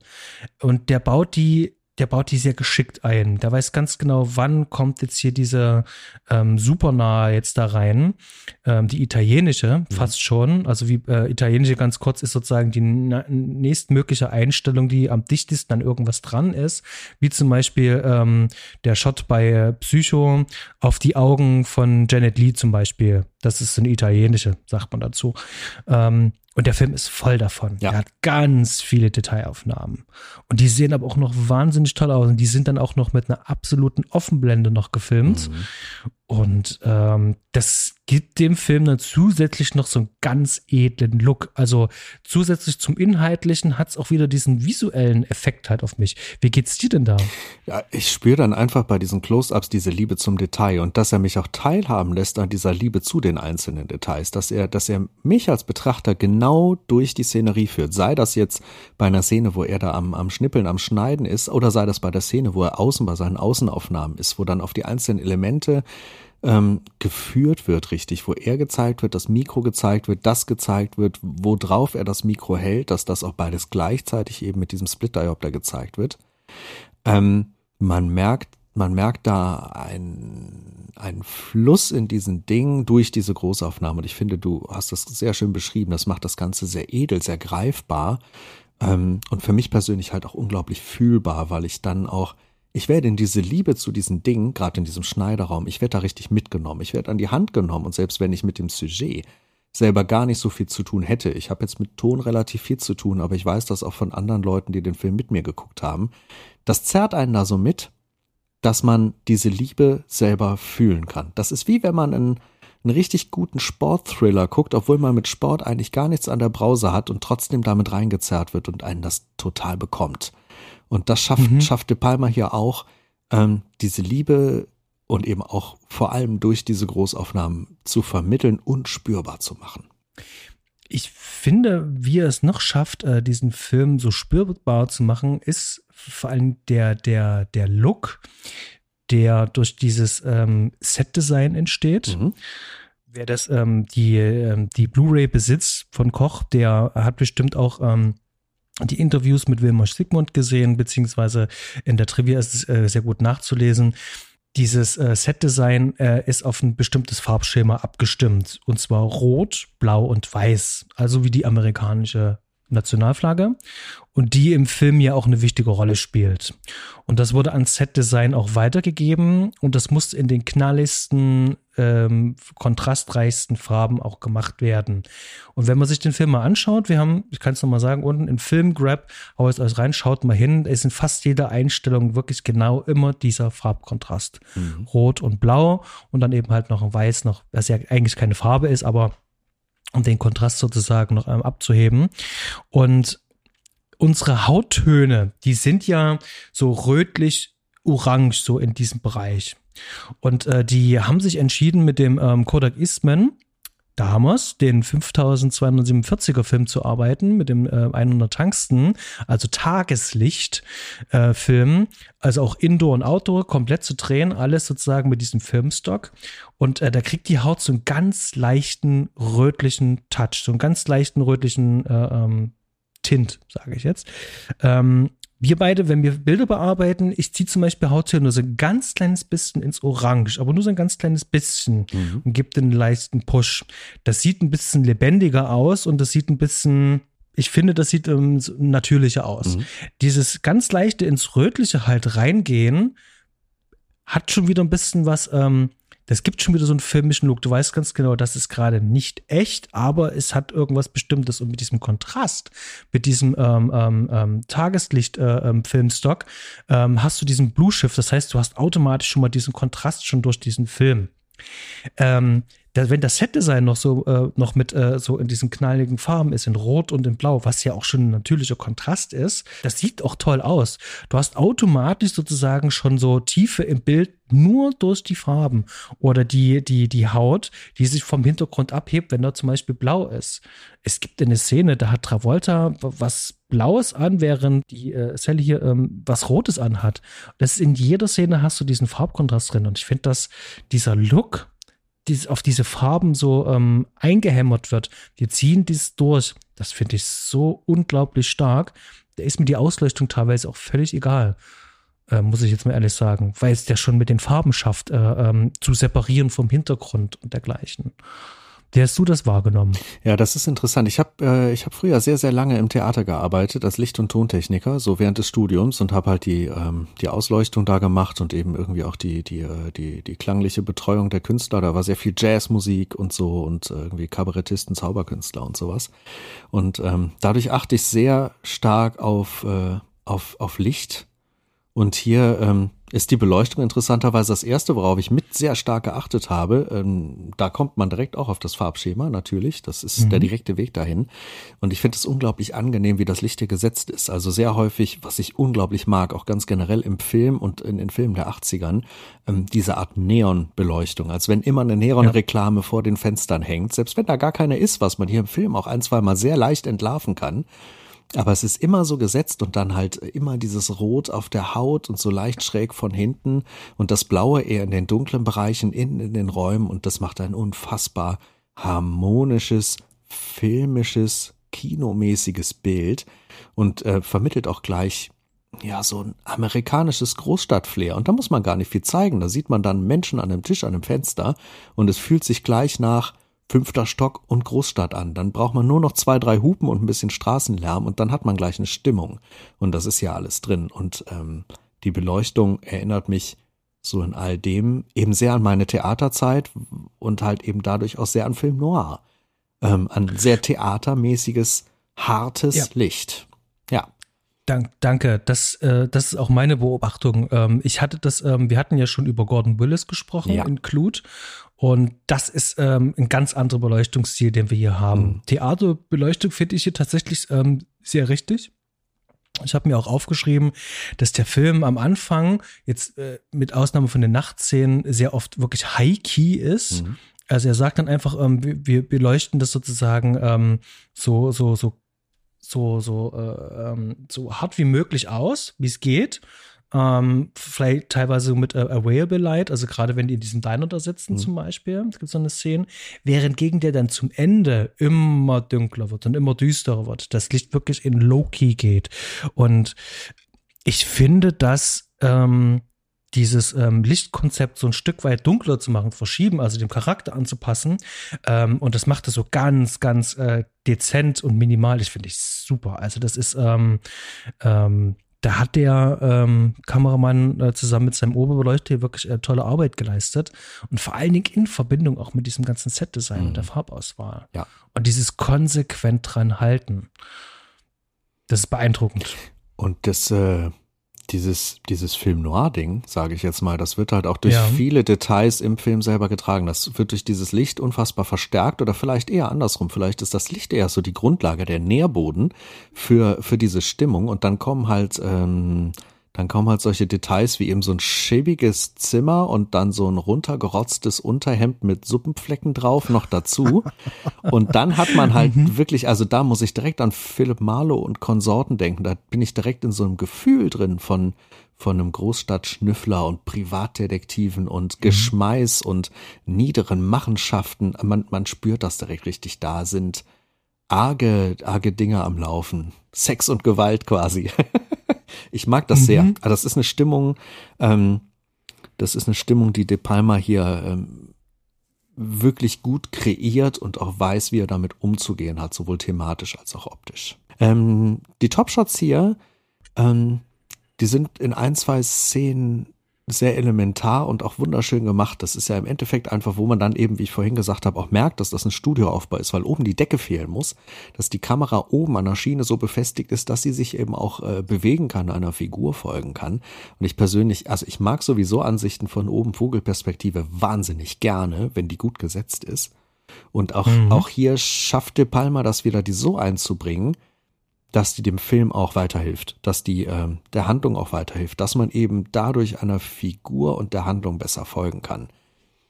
Und mhm. ähm, das ist ja auch äh, zum Beispiel bei der Szene, wo, wo sie dem Schmierlappen mit der Flasche eins überzieht und er dann so schön stilistisch auf dem Bett äh, mit allen Vieren von sich gestreckt äh, da niederliegt das ist halt auch, da, da werden ikonische Bilder geschaffen von oben, die man sonst aus einer anderen Perspektive so nicht hätte. Ich finde, das sind ikonische Bilder, die, die bleiben bei mir im Kopf. Das ist wie mit diesen, mit den, mit den Split-Dioptern auch. Das sind Bilder. Vielleicht liegt das auch daran, dass ich selber fotografiere. Da würde mich auch mal interessieren, wie das Leute sehen, die selber gar nicht mit, mit visuellem Material zu tun haben, beruflich oder auch hobbymäßig. Ob das genauso sitzen bleibt. Aber bei mir, wenn ich sowas gucke, ist das ein Bild, was kleben bleibt. Und das ist halt ein Beispiel hier, wo er da tot liegt und man diesen Raum so sieht mit diesen Farben und dem Licht und das brennt sich bei mir ein.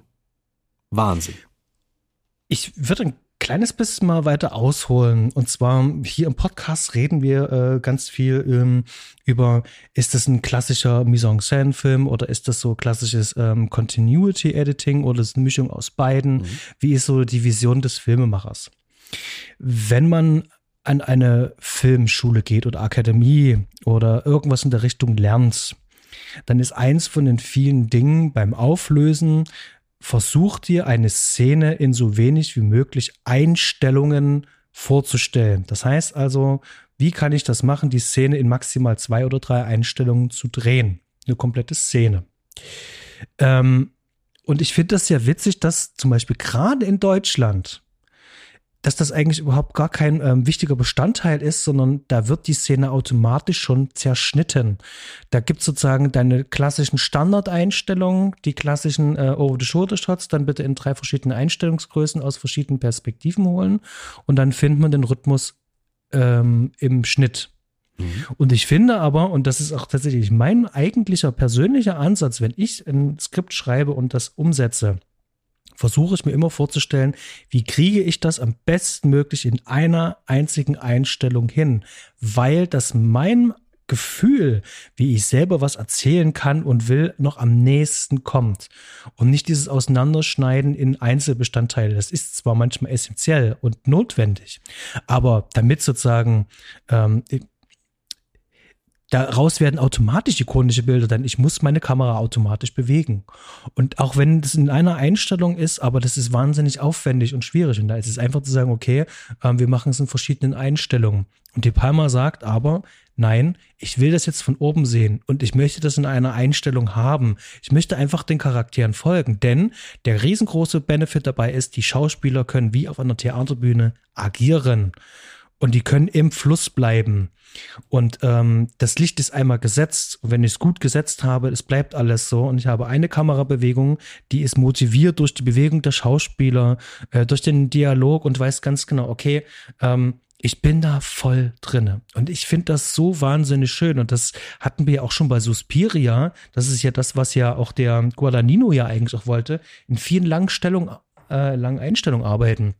Hat aber den Nachteil, wenn du kein gutes inneres Pacing als Regisseur hast, also wenn ich nicht weiß, wie lange diese Szene ungefähr gehen soll, da kann das halt auch mal sehr lange dauern. Und dann merkst du dann irgendwann im Schnitt, verdammt nochmal, diese Szene fühlt sich jetzt sehr lang an und wie ein Fremdkörper im Film. Und da muss man aufpassen. Und das finde ich eben halt das Meisterliche an De Palma. Der hat sein Pacing schon für die Szenen. Da weiß ganz genau, die braucht jetzt diesen Beat das ist, das ist sozusagen die BPM-Zahl, die ich im Kopf habe und geht sozusagen sein Rhythmus. Ich schnippe hier die ganze Zeit, falls ihr das hört. Ne? Das ist mein Rhythmus, den brauche ich, den braucht die Szene, den gibt er vielleicht sogar noch mit vor und dann wird das auch so gedreht. Das würde für mich absolut Sinn machen, denn es fühlt sich auch so an. Und äh, wenn viele sagen, das ist so ein Meisterregisseur, das ist einer von den vielen Gründen, warum das so einer ist. Denn der weiß schon im Kopf, alles klar, das ist das Timing für den Film und für diese Szene. Und da hast du direkt die nächsten Punkte auf meiner Liste auch schon angesprochen mit Long Takes. Und dazu muss ich noch das Thema Steadicam, was ich da drunter geschrieben habe, nochmal mit reinnehmen. Es ist, glaube ich, der erste mhm. Film, wo De Palma eine Steadicam äh, eingesetzt hat. Ja, ja, genau. Und ähm, da habe ich jetzt auch mal eine provokante Frage. Vielleicht kannst du mir da weiterhelfen oder, oder mir mal dein Gefühl vermitteln. Wir haben ja diesen Prolog, diesen Slasher-Prolog, was auch eine sehr mhm. wunderschöne, lange Einstellung, was ein richtig schöner Longtake ist, der auch typisch ist für De Palmas Einstiege in, in dieser Art von Filmen. Ne? Aber mhm. das ist ja hier, wenn ich das richtig gesehen habe und wenn ich da nicht irgendwie äh, mal falsch geblinzelt habe, ist es nicht alles in einer Einstellung, sondern es gibt einen Schnitt, wo wo der der der Slasher Killer von außen nach innen wechselt. Ist dir das auch ja. aufgefallen und glaubst ja, ja. du, das war intendiert oder oder warum ist dieser Schnitt da? Mm, also ich glaube, der Schnitt ist tatsächlich auch bewusst gesetzt, mhm. weil du bist nicht im totalen Schwarz. Mhm. Das ist aber, das, also das finde ich schon wieder, ähm, da sagt die Palmer so mit zum Augenzwinkern so wie, wir machen das jetzt genauso wie früher, mhm. ne? Wo würde man jetzt einen Schnitt halt setzen? Wir müssten es nicht machen, aber wir machen es jetzt trotzdem, mhm. weil er kann ja trotzdem ein kleines bisschen Zeit ja auch da rausschneiden. Mhm. Das weißt ja halt auch. Dieser Gun ums Haus rum. Also ich glaube schon, das ist zum einen wirklich bewusst halt auch gemacht, um nochmal zu sagen, ich habe die Filme auch gesehen, ihr habt sie auch gesehen. Ähm, ich will euch nur kurz dran erinnern, wir machen aber jetzt weiter. Mhm. Ja, ich dachte also auch, der, ich dachte auch fast, dass es vielleicht sogar bewusst eben, weil es ja so ein eigentlich billig runtergerotzter Slasher sein soll. Also die Aufzählung, wie die beiden äh, da am Anfang drüber sprechen, wie viele Filme sie schon zusammen gemacht haben und in welchem Zeitraum, spricht mhm. ja da schon eine sehr klare Sprache. Das waren, ich glaube, fünf Filme in zwei Jahren, ja. an denen sie da zusammen gearbeitet haben. Also wirklich runtergekurbelt, runtergerotzt am Ende. Und ähm, dafür ist das eigentlich alles schon viel zu gut. Man kriegt gleich das Gefühl, eigentlich will ich mal einen Slasher von De Palma sehen, der am besten One-Take durchgezogen ist. Das wäre, das wäre, das wäre, das wäre die Krone wahrscheinlich der der Slasher-Schöpfungen. Und ähm, ja, aber mir ist der Schnitt da auch sehr aufgefallen, weil ich mich erstmal gewundert habe, dass De Palma den da setzt, weil normalerweise bei anderen Filmen hätte er das in einem Take bis zum Ende durchgezogen. Ähm, mhm. Quasi bis, bis zum eigentlichen äh, Duschszenenmord am Ende. Zum anderen macht es aber total Sinn, dass er da ist. Da war ich bei, bei den ersten ein, zwei Sichtungen vielleicht etwas zerrissen drüber. Inzwischen glaube ich, das war sehr bewusst eingesetzt, auch um ähm, die Qualität des Films auch noch mal ein wenig zu unterstreichen, um den es da in dieser Klammer um, um Blowout, um den es da geht. Ja. Mhm. Genau. Aber generell Longtakes, Steadycams ist hier, ist hier ein, Punkt. Die Longtakes sind zwar hier ein bisschen subtiler eingesetzt, als das im einen oder anderen äh, De Palma Werk ist, aber gerade das macht sich hier so angenehm und so ja. förderlich für, für, für die Bilder und auch hier wieder für den Fluss. Ich erwähne hier ganz oft den Fluss, aber dieser Film hat ihn einfach, diesen Fluss. Ähm, mhm sei es halt eben durch die verschiedenen Optiken, wo zwei Dinge gemeinsam gezeigt werden. Auch die, die Top-Shots sind ja da teilweise auch genauso, dass sie eben zwei Dinge parallel zeigen. Das hat De Palma hier auch unglaublich gut geschrieben, dass dieser erzählerische Fluss auch immer weitergeht, dass eine Sache passiert und die nächste passiert schon weiter. Das läuft ineinander und das ist mit den Longtakes und Steadycams hier eben auch der Fall. Der, der Film fließt an diesen Stellen in der BPM-Zahl, wie du gezeigt hast, ähm, ganz angenehm dadurch weiter. Hast du ein paar ikonische hm. Aufnahmen von Longtakes, die dir hier besonders positiv aufgefallen sind? Ja, die eine. Und das ist die 360 Grad äh, oh, Fahrt, ja, die das, Drehung. Oh, ja, das ist ja auch der letzte Punkt auf meiner, auf meiner visuellen Liste. Oh, erzähl darüber. Die ist so schön, oder? Ich, also zum einen ist es so, ähm, mir wird es ein kleines bisschen schwindlig immer, wenn ich sie sehe. Ein kleines bisschen so, das ist so ein mm, Gefühl. Und ich habe mir mehrfach die Frage gestellt, was ist das Gefühl, was du gerade vermitteln willst? Brian, sag es mir. Ich habe mir den Kopf darüber zermartert. Ja, wirklich? Und dieses, dieses ähm, ähm, Gefühl, dieses bisschen schwindlig werden, dieses bisschen, ähm, ich verliere ein bisschen die Kontrolle. Ich werde hier sozusagen geführt durch diesen Raum. Ähm, ich kann sozusagen nichts greifen in diesen Raum, weil ich immer dran vorbeifahre. Dieses Fahrige. Und das ist so für mich so dieser Punkt, okay, das ist jetzt, ähm, wo der Hauptdarsteller ähm, sein ähm, sein, seine Anker verliert, seinen, seinen, wie kann ich sagen, seinen Halt verliert. Das ist für mich so ein ganz wichtiger Punkt. Hier verliert der Hauptdarsteller den Halt. Das ist ja, also ich würde das schon beschreiben als das Gefühl der Ohnmacht. Er ist ohnmächtig in diesem Moment, weil er diese danke, ganzen Bänder danke. auseinanderreißt und zerpflückt und das, das schafft, danke. das schafft diese Kamerafahrt so unglaublich gut, einen selber da reinzubringen. Dass man diese Ohnmacht, diese Panik, dass man die spürt wen imitiert denn dieser Blick? Das ist kein subtiler Blick, sondern die Kamera bewegt sich ja hier selbstständig sozusagen einmal im Kreis. Das hat auch ein bisschen was wie von so einer Überwachungskamera, die irgendwo ist und sozusagen immer kreist. Dieses Beobachtende allerdings mit einem Weitwinkel, mit einem Superweitwinkel, das wirkt ja auch befremdlich.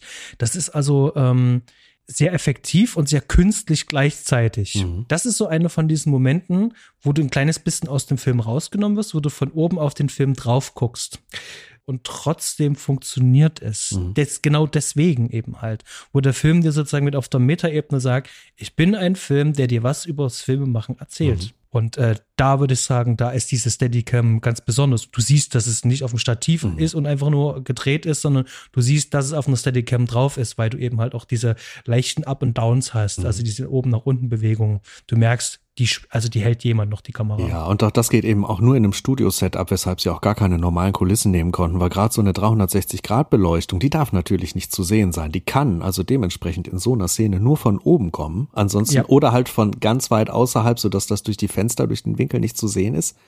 Ähm, aber ansonsten ist man da in den Möglichkeiten noch einfach limitiert und von daher war da gar keine Wahl. Man musste das, man musste das in so einem Studio-Setup drehen, um gleichzeitig auch trotzdem dieses wunderschöne Bild und die äh, die Ausleuchtung hier weiter gewährleisten zu können. Und ähm, das klappt hier ganz phänomenal gut und trägt halt eben trägt halt eben zur Gefühlslage des Zuschauers bei, weil man da auch in diesen Strudel reingerät und und ins ins ins Trudeln auch hineingerät und und mitfühlt, ähm, was das für ein Wendepunkt in Jack ist, was was mit ihm da passiert und und wie er sich fühlt in dieser Handlung und in dieser Geschichte. Ja. Ganz genau. Wie's, ja, was ist dein, dein, dein Highlight-Moment mit der Steadicam? Wahrscheinlich genau dieser, muss ich schon sagen. Weil der ist so besonders, der ist so einprägsam, der bleibt so sitzen, der ist so, so ikonisch. Und normalerweise habe ich das in Filmen eigentlich eher, dass bei mir ähm, einzelne Standbilder stehen bleiben. Aber in diesem Film, das hier bleibt sehr besonders kleben, zusammen mit ein, zwei anderen Szenen. Von daher ist das schon äh, für mich die, die ikonischste Steadicam-Geschichte an der Stelle, ja. Gut.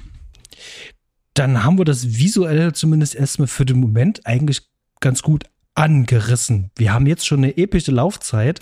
Und wenn ich dann sowas sage wie angerissen, der Film hat ja noch so viel mehr zu bieten und da stecken so viele tolle visuelle Ideen drin, die wir jetzt hier gar nicht mit reinbringen können. Ähm, aber lass uns doch mal über einen anderen großen Hauptdarsteller in diesem Film reden, nämlich den Ton. Hm, gerne. Ähm, Wo magst du einsteigen? Wir haben, ich würde tatsächlich gerne mal im Prolog mal mit anfangen. Gut. Ähm, denn der Prolog, wenn du mit dem Film starten, äh, wenn zum Beispiel ähm, der Max von der Wiederaufführung, äh, der hat in seinem Review so schön geschrieben, als er den Film angemacht hat, dachte so, habe ich jetzt hier den richtigen Film gerade drinne? Und mir ging es beim ersten Mal sehen auch so, Moment mal, was ist denn das jetzt hier? Ähm, und als ich mit meinem Kollegen Stanley auch gesehen hatte, ihm ging es ähnlich erstmal so, Moment, was ist das? Ja, ja. Wir haben ja so eine Metaszene. Und ich habe diesen Film ganz bewusst mit Kopfhörern gehört. Mhm. Ich habe bewusst gesagt, nein, den schaue ich mir mit Kopfhörern an. Ich will auf den Ton achten. Sehr gute Entscheidung. Und hier im Gegensatz zu ähm, Major League, die Tonspur ist großartig, die ist toll, die ist wirklich sehr gut.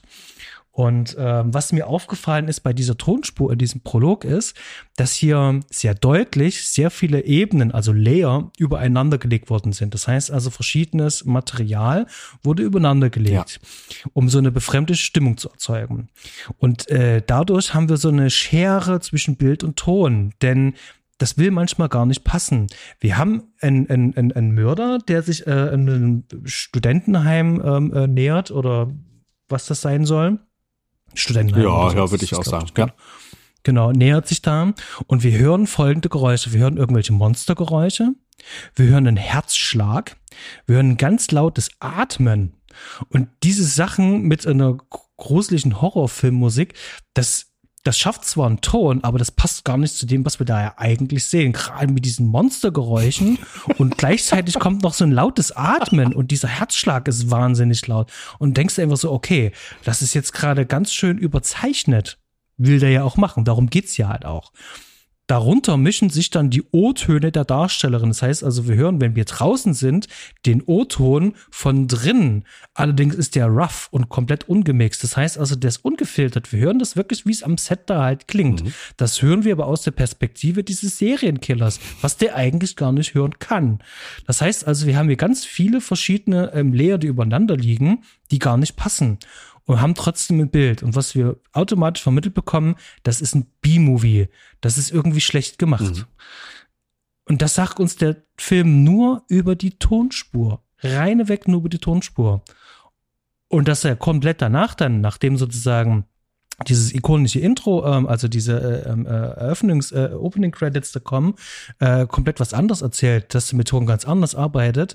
Das ist krass, dass der Film sagt, jetzt, wir zeigen euch mal, so macht man es nicht und so macht man das. Also äh, Ton und Tonbearbeitung.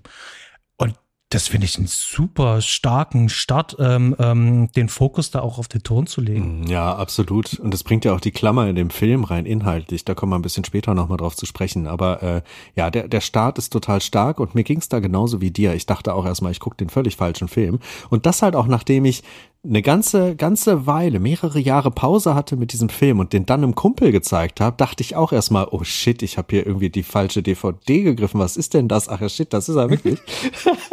das ist so schön. Aber ich, äh, ich liebe diesen Einstieg. Ähm, und interessanterweise, auch da beim Filmton ist ja einer der präsentesten Filmfehler. Ich bin eigentlich ein Typ, mir sind Filmfehler immer vollkommen egal und auch hier finde ich den eher charmant, eher witzig. Ähm, aber es ist so der präsenteste, der selbst wenn man mit der Materie gar nichts zu tun hat, äh, der auffällt. Ähm, nämlich diese Sache mit dem Schrei. Dass dieser Schrei ähm, ja genannt wird mit, äh, es sei der Originalton von ihr, aber dass er dann an diesem Mischpult diesen Schrei komplett isolieren kann und nochmal einzeln abspielt und dann von der Dusche und der ganzen Umgebung überhaupt gar nichts zu hören ist. Also dass das ganz eindeutig ja. dieser Schrei einzeln aufgenommen sein muss, weil sonst funktioniert das einfach nicht. Man, man kann die Dusche nicht einfach runterziehen. Ähm, das kriegen die Mikros am Filmset so nicht hin. Ah, dieser Schrei ist auch geil. Das ist ein Aufhänger für, für ein ganz kurzes Mini-Thema, bevor wir im Ton weitermachen, was ich einwerfen möchte. Ich liebe den Humor in diesem Film. Der ist subtil, der ist äh, ein, zweimal nicht ganz so subtil, aber er ist durchgehend da mit, mit diesem Running Gag dieses Schreis. Und ich muss jedes Mal laut lachen. Sowohl bei diesem Originalschrei, dieses was, was wirklich grauenerregend ist, aber auch, also meine Lieblingsszene, was den Humor angeht, wo er nur ganz kurz in diesen Raum quasi reingezerrt wird und sich diese drei Mädels anhören soll, wo, wo, wo der Produzent hinter, mhm. hintereinander auf die drei äh, äh, äh, ne, da drauf zeigt. Das ist so gut. Ich muss jedes Mal lachen. Ging es dir auch so? Auf jeden Fall. Das ist so, ähm, gerade, gerade dieser Produzent, der bringt da so diese, ähm, diesen Comedic Relief, diesen, diese Würze da noch mit rein. Ja. Also dieses Moment, jetzt haben wir sozusagen unser Ventil, wo wir auch mal ganz kurz äh, aus der Spannung rauskommen können. Das finde ich super. Ja. Ähm, bin mir zwar sicher, dass De Palma das äh, mit Kalkül gemacht hat, aber er hat es schön gemacht. Also ja. er hat die, die Figur ist schön auch angerissen und dadurch ähm, steht der Witz halt auch super. Ja, finde ich auch. Also ganz, ganz, ganz schön gemachter Running Gag. Sowas liebe ich ja total, wenn sowas direkt am Anfang etabliert wird und dann noch knallhart durchgezogen wird. Und das schaffen sie hier sehr gut und es trägt ja inhaltlich zu dieser Klammer eben auch noch bei. Ähm, aber lass mhm. uns mal tiefer einsteigen in die Klanggeschichte, was den Rest des Filmes angeht. Äh, ich hole ein kleines bisschen aus. Mach mal ich mache schon ziemlich lange Musik ähm, und das auch auf einer sehr experimentellen Basis. Also so Sachen, wo ich wirklich alleine an an Dingen schraube, ab und zu mal Gastmusiker mit reinnehme, ein bisschen was Elektronisches, aber auch viele echte Klänge gerne mit reinnehme und habe da ähm, über die ganzen Jahre so den ein oder anderen Field Recorder benutzt. Und ähm, ein Field Recorder ist einfach ein Klangrekorder, den man mitnehmen kann für unterwegs, wo meistens schon so ein Stereo-Mikrofon oben drauf ist oder wo man auch andere äh, Richtmikrofone oder ähnliches draufschnallen kann oder eben auch externe Mikrofone dran bauen kann. Ähm, und wenn man so ein Ding mal mitgenommen hat, unterwegs, sich irgendwo auf die Rheinwiesen stellt, der Fluss vor einem und das Gras unter einem und eine Schafherde links und ein paar Jogger, die vorbeiziehen oder Radfahrer mit Kindern und sowas. Und wenn man das mal mit so einem Field Recorder und einem Stereo-Mikrofon über Kopfhörer erlebt hat, merkt man erstmal, wie anders so eine Umgebung klingen kann, wenn man so ein technisches Mittel, so ein Aufnahmemittel, was ja auch beim Film verwendet wird, benutzt. Ähm, dass sich die Welt plötzlich ganz anders anhört, als man das gewohnt ist, auch an Stellen, an denen man schon tausendmal war. Und hier in diesem Film geht es ja genau um, um einen Menschen, der mit dieser Technik arbeitet, der mit Klängen arbeitet, der Klänge aufnimmt, isoliert, bewertet, der ganz viele verschiedene Schreie hat, der, der ein ganzes Labor hat mit Dingen, äh, die er unterwegs aufnimmt, der halt wirklich rauszieht und ganz intensiv nach besonderen Klängen und Stimmungen für Filme sucht. Und äh, das ist ein ganz besonderer Beruf, ein ganz besonderer Berufszweig. Das sind doch oft ganz besondere Menschen, ähm, die auch mit sehr großen Archiven arbeiten. Früher halt analog, wie das hier gezeigt wird, heute oft digital mit mit, mit Räumen voller, voller Festplatten, wo äh, beschriftet dann die ganz unterschiedlichen Geräusche drauf sind. Und ich mhm. finde, dass diese Faszination für den Beruf und die Faszination aber auch für dieser, diese Arbeit an für sich, diese Klänge an für sich hier ganz ganz ähm, tief und auch fühlbar vermittelt wird, dass man richtig ja. spüren kann, wie aufregend diese, diese Aufgabe sein kann. Gerade in der berühmten Schlüsselszene mit, äh, mit dem eigentlichen Autocrash. Ne? Wo wir, mhm. wo wir meisterhaft gezeigt bekommen, wie das Ganze funktioniert. Er mit dem Rekorder, dem Richtmikrofon, dass er wirklich auf der Suche ist nach den Klängen, dass er dieses Paar findet, den Frosch findet, die Eule, ähm, und dann eben abgelenkt wird, die Eule auch abgelenkt wird. Das Ganze wird gerichtet auf das Auto, auf den Unfall, auf das, was da drumherum passiert. Und ähm, das ist quasi so eine Metaebene des Klangs, die zum einen für den Film eine Klangebene ist, aber eben auch inhaltlich äh, ein Plot, mhm. Plotpoint ist, ähm, gerade diese Aufnahme von, von der angesprochenen Szene. Das ist schon ganz meisterlich im Drehbuch, aber dann eben auch formal umgesetzt. Und ja. ja. verdammt, du hast mich drauf gebracht. Ich muss diesen Film auch ganz, ganz dringend nochmal mit Kopfhörern sehen. Warum bin ich da nicht drauf gekommen? Hm. ich, also ich hatte sehr, ich habe tatsächlich, äh, ich habe die jetzt erst seit bestimmten Monat oder so habe ich die und ähm, das gerade bei so einem Film oder wenn Filme neu äh, gemischt worden sind, äh, also wenn es sozusagen das digitale Remaster halt gibt, da macht das schon Sinn, gerade bei so einem Film. Aber ich würde gerne auf so ein, zwei Punkte mal noch mit eingehen. Ich finde es auch sehr schön, ähm, wie du das beschreibst, wenn du selber äh, Geräusche draußen aufnimmst äh, mit dem Field Recorder, was er ja auch macht mit so einem ganz klassischen Nahkran, die noch bis äh, äh Anfang der 2000er noch ähm, üblich waren, ein Set, bevor es ähm, digital wurde. Ähm, das ist, ähm, Du beschreibst es eigentlich schon sehr gut. Ähm, wenn man selber mal am Set äh, gestanden hat, ich habe äh, für einen Abschlussfilm habe ich zum Beispiel mal ähm, den äh, den Ton aufgezeichnet. Ähm, man hört hat die Kopfhörer auf und man ist sozusagen mehr oder weniger eigentlich von der Außenwelt, so wie man sie selber wahrnimmt, abgeschirmt und hat direkt auf dem Ohr alles verstärkt. Das ist wie eine andere Welt. Also man hört das ganz anders, weil jedes Nebengeräusch, wenn es eine Lampe ist oder ein ganz leises ähm, Stuhlknacken oder sonst was, das wird alles verstärkt. Man hört es sozusagen richtig laut und ungefiltert. Mit diesem Richtmikrofon kann ich sozusagen auch noch die Richtung bestimmen, wo kommt denn der Ton halt auch noch her. Der wird auch am meisten das Richtmikrofon am Filmset eingesetzt, nämlich von oben nach unten wird das eingesetzt, seltenst von unten nach oben, also unterm Schauspielern ist seltenst äh, äh, Mikrofon zu sehen. Ähm, so funktioniert dieses Richtmikrofon.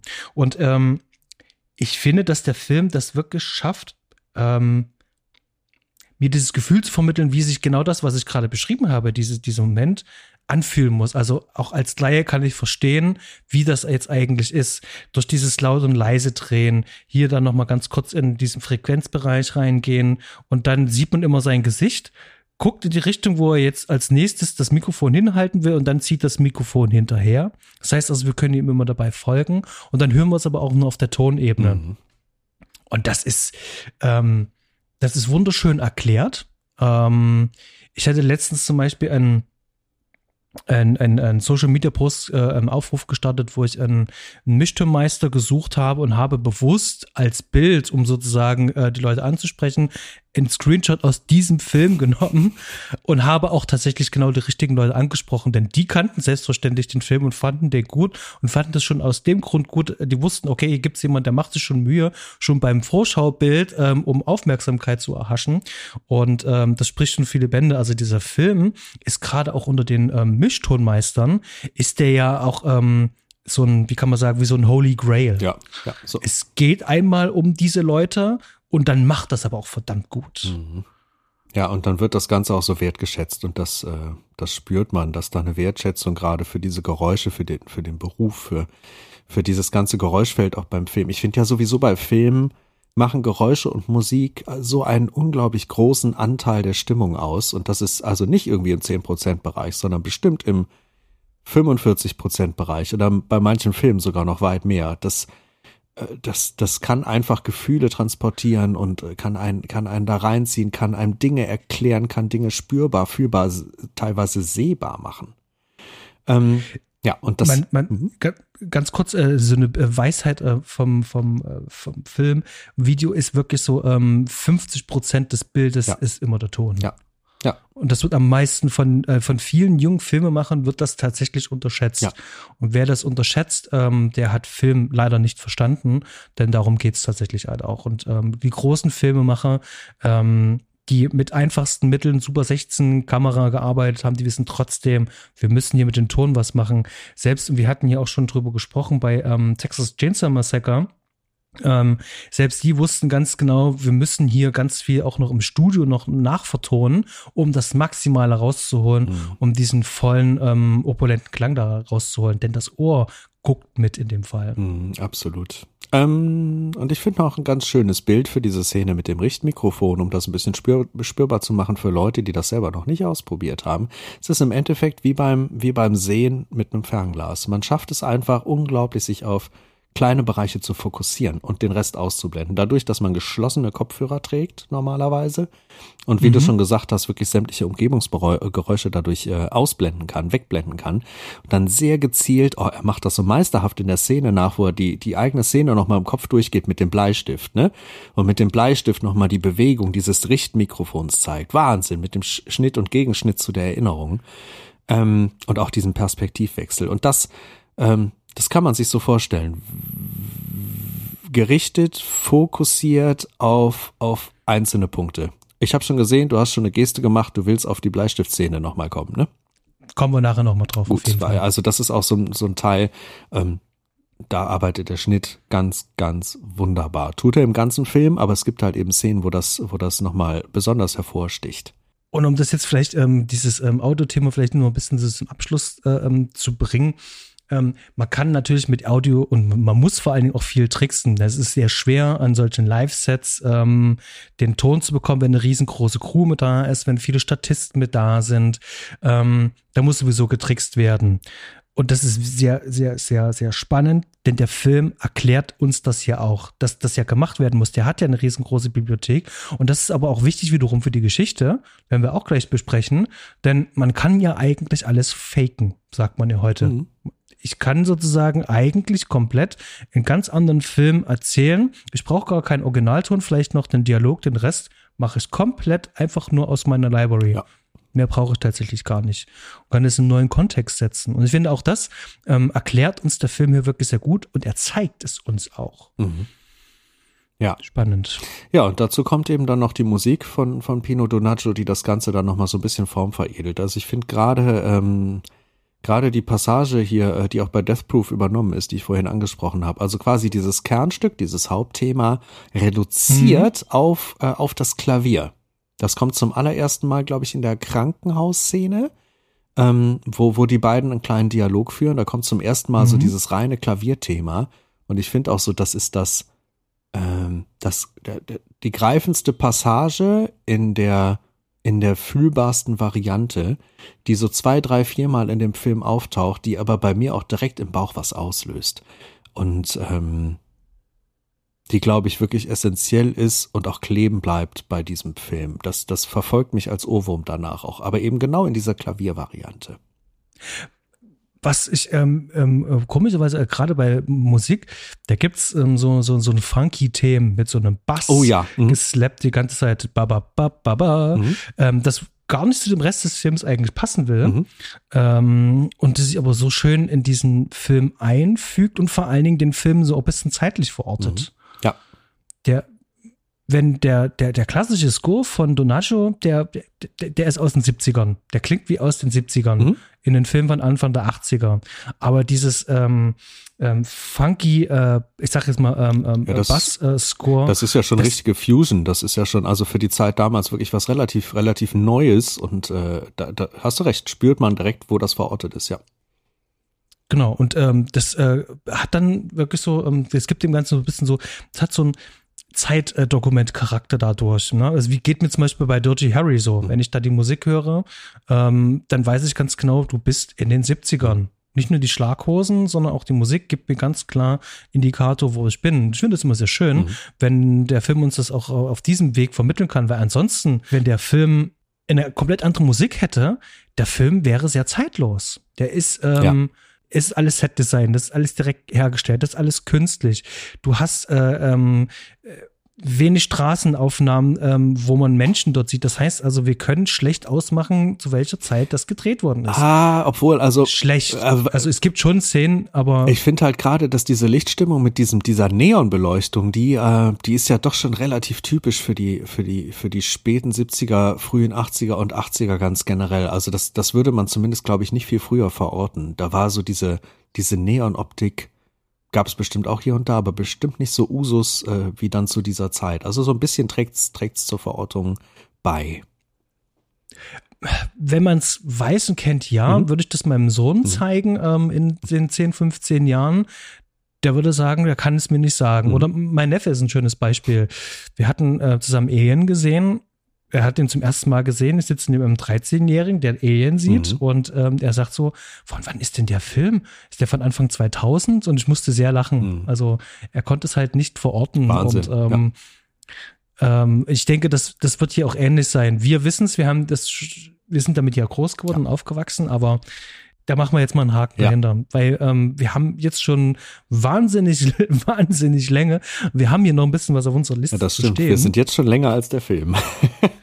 wir sind jetzt schon länger als der ja, Film. Irre. Ja, ich glaube schon. Ähm, ja, es gibt sehr viel Liebe für diesen Film. Auf jeden Fall. Ähm, ich würde mal ähm, in das Drehbuch mal ganz kurz mit dir reinschauen wollen. Okay. Ich hatte ja vorhin schon so ketzerisch gesagt, dass ähm, De Palma, äh, was Logik in seinen Filmen angeht, äh, da häufig äh, nachlässig war oder einfach gesagt hat, ähm, ich verzichte auf die Logik zugunsten ähm, von Visualität. Ja, ja, ja. Ist eine harte Behauptung, aber ähm, einige Filme würden das auch zulassen. Ich würde jetzt mal Carrie ausklammern. Ähm, da ist das Source Material mhm. schon klar ausformuliert und er hatte sehr viel Zeit, um diesen Film vorzubereiten. Mhm. Und diesen Film hier, kann, kann man fast sagen, den hat er so zwischendrin gemacht. Mhm. Den hat er so zwischen Dress to Kill und ähm, Scarface gemacht. So ein bisschen so reingeschmiert. Das klingt blöd, wenn ich das sage, aber das ist so, und er hat das Drehbuch relativ fix und schnell geschrieben mhm. und wurde gegreenlightet und dann äh, mit dem Star ähm, Travolta gab es dann nicht nur drei Millionen, sondern eben halt 18 Millionen Budget. Und dann hat er das äh, voll ausgeschöpft. Und ich finde, so doppelbödig und äh, teilweise geschickt das Drehbuch ist, so, wie kann ich sagen, so einfach ist es eigentlich auch. Ja. Es ist wirklich sehr simpel und sehr, sehr, sehr einfach. Ja, das ist es aber auch da. Das macht es dann am Ende wieder so effektiv, ne? Und man kriegt halt auch die Punkte, was De Palma damit ausdrücken wollte oder wo so sein, sein eigener Fokus im Ganzen liegt, kriegt man dadurch sehr schnell raus und auch entlarvt. Also, dass eben gerade diese Polit-Thriller-Story, die ist halt, die ist halt ein Werkzeug. Die ist nicht, nicht der Kern. Und genau, die wird auch nie ausformuliert, nein. die wird nur angerissen. Ja, nur angerissen und da werden auch kleine Punkte aufgemacht, die werden einem ganz kurz gezeigt und untergejubelt, aber man merkt, das ist anders als zum Beispiel bei äh, der Dialog, der ja auch irgendwie ein bisschen, ein bisschen ein Vorbild hier für, für Blowout ist. Ähm, hat einen anderen Stellenwert. Es geht hier viel mehr eben, wie du schon gesagt hast, um, um, um die Liebe zum Film und das zum, zum Mittelpunkt dieses Werkes zu machen. Und der Rest alles Mittel zum Zweck, alles Werkzeuge, die Figuren sind teilweise auch Werkzeuge. Ähm, mhm. Ja, ja, äh, und, und, und bieten halt die Klammer, die Bühne, den, den Rahmen für diesen Film. Ich bin beim Schauen, beim Wiederschauen ähm, über diese Szene gestolpert, wo Jack die erste Kopie anfertigt, ja. die versteckt und danach dann äh, nur mit äh, dem Tonschnipseln dann zur Polizei geht. Mhm. Wo wir ein kleines bisschen Backstory bekommen, so ein ganz kleines bisschen. Ich habe erst nicht verstanden, warum zum Teufel ähm, ähm, er nur eine Kopie mhm. macht mhm. äh, und dann äh, mit seiner Tonaufnahme nur zur Polizei geht. Das habe ich erst nicht verstanden. Und später, ähm, wenn man sagt, so, okay, das ist jetzt aber sehr faul und gerade auch wenn die Polizei einfach nur behauptet, es wäre ein Unfall, denkt man so wie, naja, Film, das war jetzt aber nicht so clever, das ist jetzt nicht so toll. Ähm, hat uns die Palme eigentlich genau da, wo er uns haben möchte. Der sagt uns ganz kurz später, dass du äh, das sowieso alles fälschen könntest. Egal, was du da aufgenommen hast, das kannst du auch fälschen. Und du musst uns erstmal weisen, dass es nicht gefälscht ist. Und damit bist du an diesem Punkt, wo die Paranoia auf einmal auf elf gedreht wird. Wo, wo uns als Zuschauer sozusagen mehr oder weniger vor, de, vor eigenen Augen, vor den eigenen Ohren geführt wird. Verdammte Hacke. Wir haben da die ganze Zeit gesehen, wie es funktioniert. Wie kannst du was machen? Sind diese Aufnahmen echt? Wie willst du beweisen, dass diese Aufnahmen echt sind? Es gibt keine digitalen Datestamps oder sonst irgendwas, sondern das ist auf diesem Magnetbandhalter drauf. Wer sagt mir, dass das nicht schon irgendwie zusammengemercht ist und dann da drauf gespielt worden ist?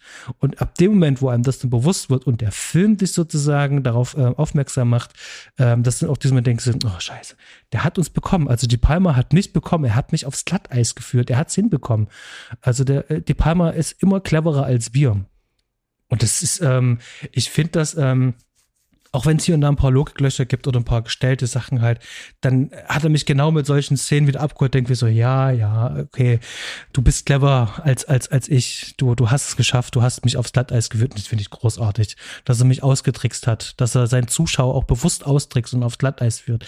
Äh, wie war das bei dir? Hattest du da auch so, äh, dein, dein, dein, dein Moment, wo du da hängen geblieben bist, war bei diesem Drehbuch an diesen Stellen? Nee, eigentlich, eigentlich nicht, aber aus einem ganz anderen Grund. Ja, das Drehbuch ist da relativ äh, meisterlich, möchte man schon sagen. Das ist wirklich schlau geschrieben, schlau gemacht und ein guter Kniff in dem Ganzen. Aber dazu kommt ja auch noch die Ebene unserer, unserer beiden Hauptdarsteller, oder wenn man so will, eigentlich sogar unserer drei Hauptdarsteller, ähm, dass unsere Figuren hier überhaupt gar keine wunder, wundersam schlauen, besonderen Typen sind. Das sind keine Übermenschen, das sind keine Menschen mit Superkräften oder ähm, wie man das sonst heut, heutzutage so hat, so, so, so Schweizer Taschenmesser äh, im Menschenformat quasi, sondern es sind mhm. wirklich ganz normale Menschen von der Straße, sogar eher mit einer Tendenz zu nicht unbedingt die schlausten in manchen Situationen, sondern oft auch sehr eher gefühlsgetrieben als kopfgetrieben.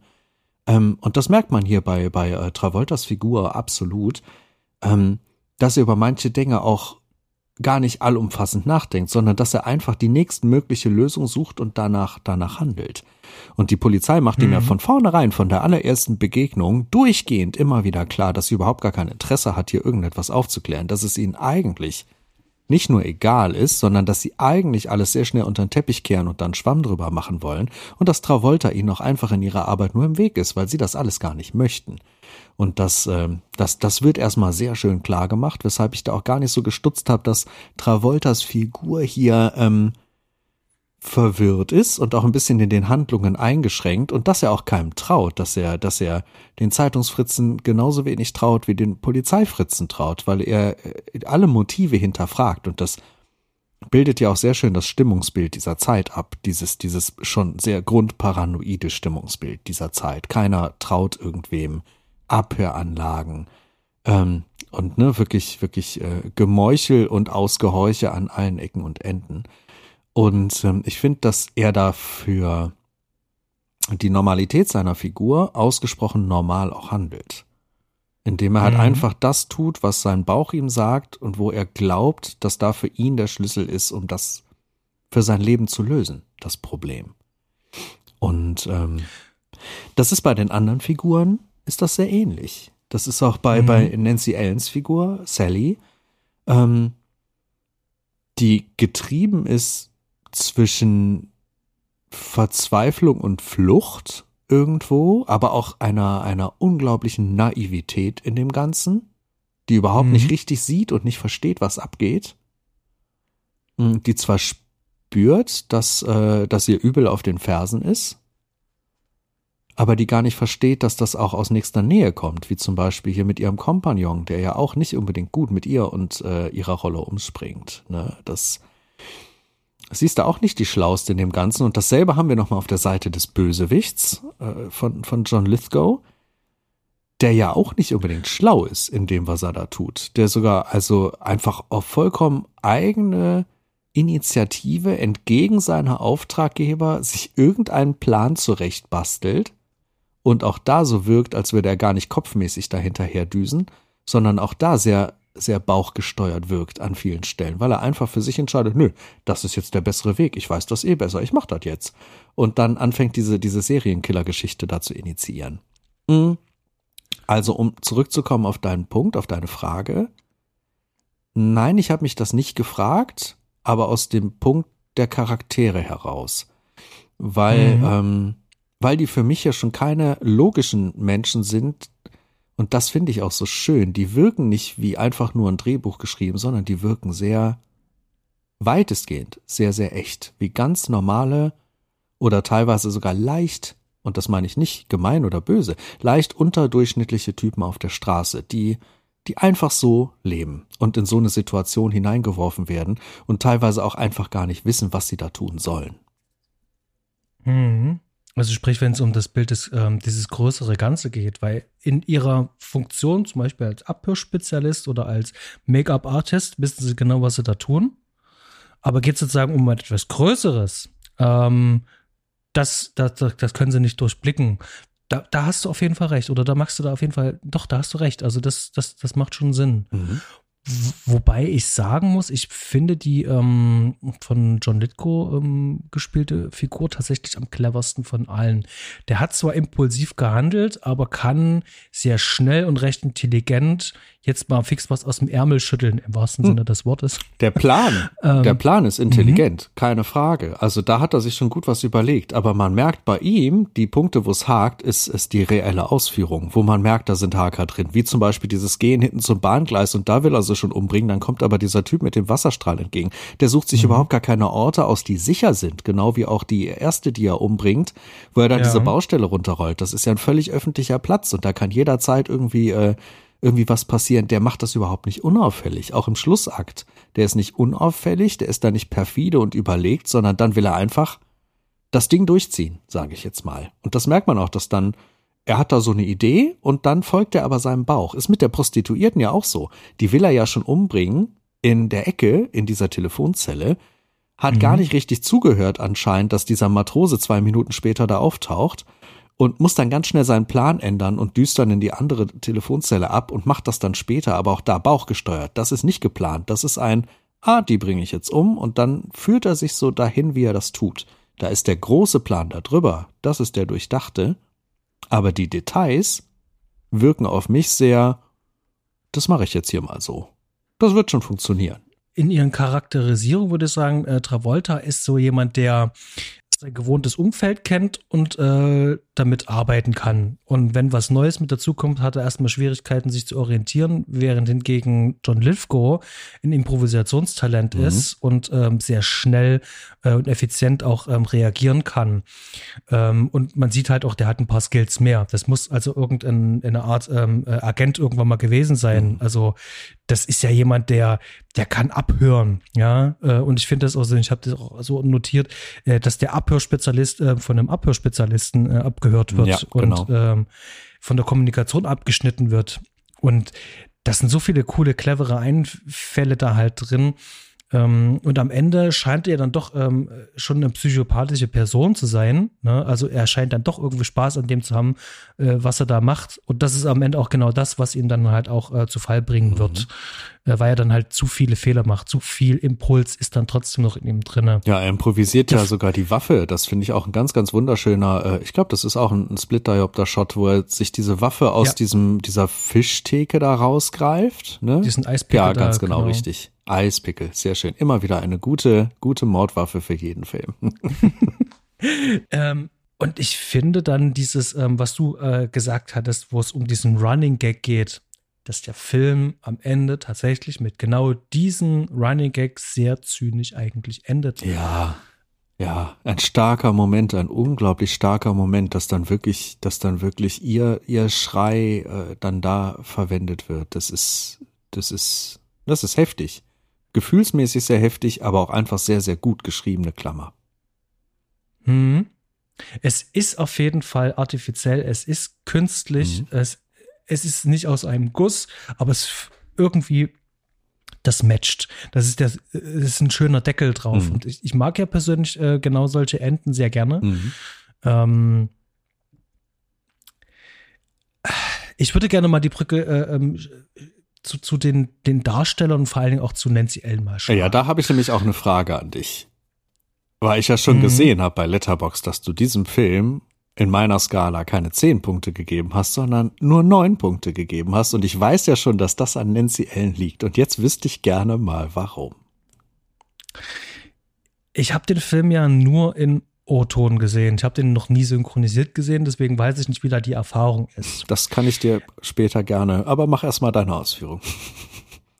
Und es wirkt in diesem Film so, also ich habe es so in meinen Notizen noch aufgeschrieben, also entweder, also die Rolle ist so blöd geschrieben, oder die Regieanweisungen waren nicht ähm, wirklich gut, oder Nancy Ellen hat es nicht geschafft, ihre Rolle zu treffen. Aber sie ist für mich zu naiv, um in diesem Film funktionieren zu können. Also das ist entweder sie hat die Rolle wirklich nicht verstanden, aber mit den Worten, die ihr in den Mund gelegt werden, kann man eigentlich mehr machen. Und sie macht das immer so ein bisschen auf so eine naive Art, aber mit dieser naiven Art würde die gar nicht so weit kommen, wo sie sich eigentlich auch befindet.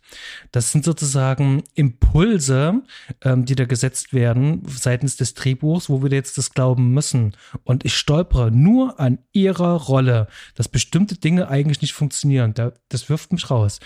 Travolta schafft es mich mit seiner ganzen Lethargie, die er über diesen ganzen Film hat, durch den Film zu tragen. Das funktioniert. Aber Nancy Allen reißt mich immer aus, diesen, aus dieser Immersion irgendwie ein bisschen raus. Das will nicht passen.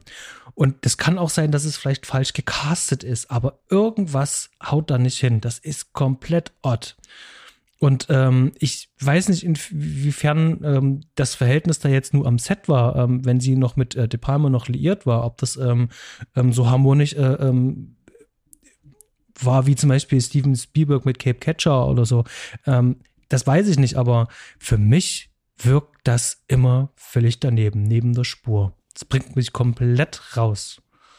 Und ich kann es wirklich, also ich glaube nicht, dass es die, die, die Sätze sind, äh, äh, die in den Mund gelegt werden, sondern es ist halt einfach nur das Verständnis für diese Figur. Diese Figur ist nicht richtig ausformuliert oder so ausformuliert, dass er ähm, logisch wäre in diesem Film.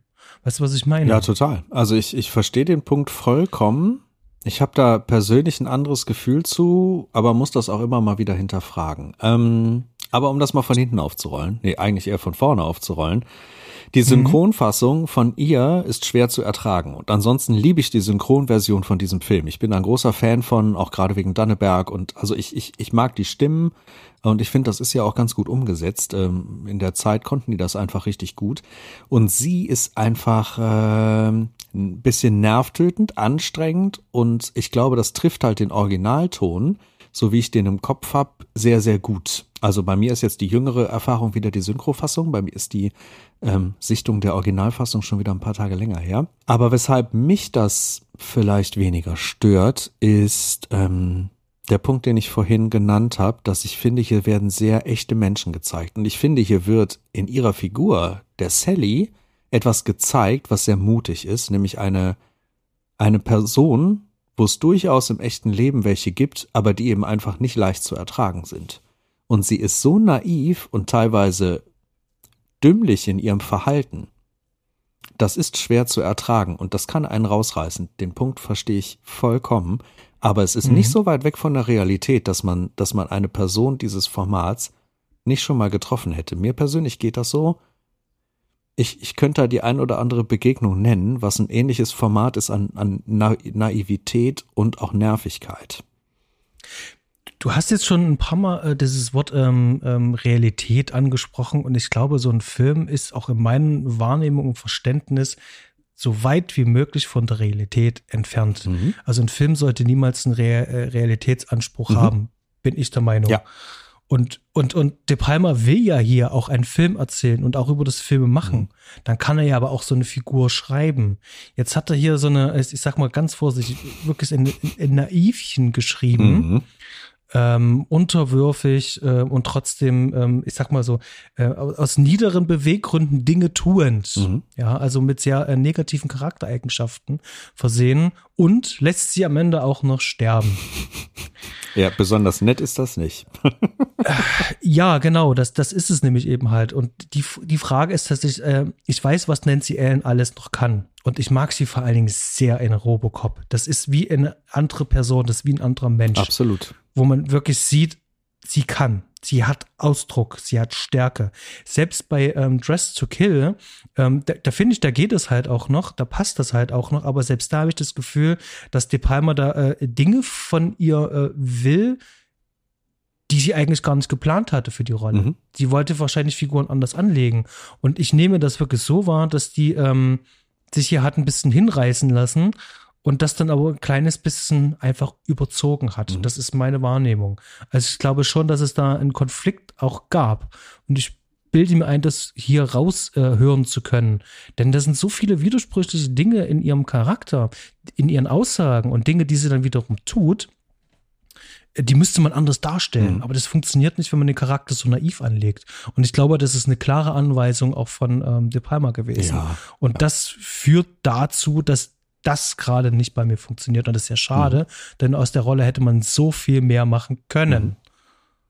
Ja, da bin ich mir auch sehr sicher, dass das auf, äh, auf De Palmas äh, Schreibtisch irgendwie entstanden ist oder beziehungsweise in seinem Kopf entstanden ist, dass das in diese Richtung geht. Und also sie kann ganz anders spielen, das hat sie schon gezeigt und macht das hier genauso und ich glaube, das auch vollkommen absichtlich genauso. Vielleicht hatte De Palma auch einfach äh, unterm Strich Sorge, dass wenn er diese Figur und diese Frau zu stark anlegt, ähm, sie eigentlich selber zu viel hätte tun können, gerade auch in dieser ganzen Schlusssequenz mit dem Killer.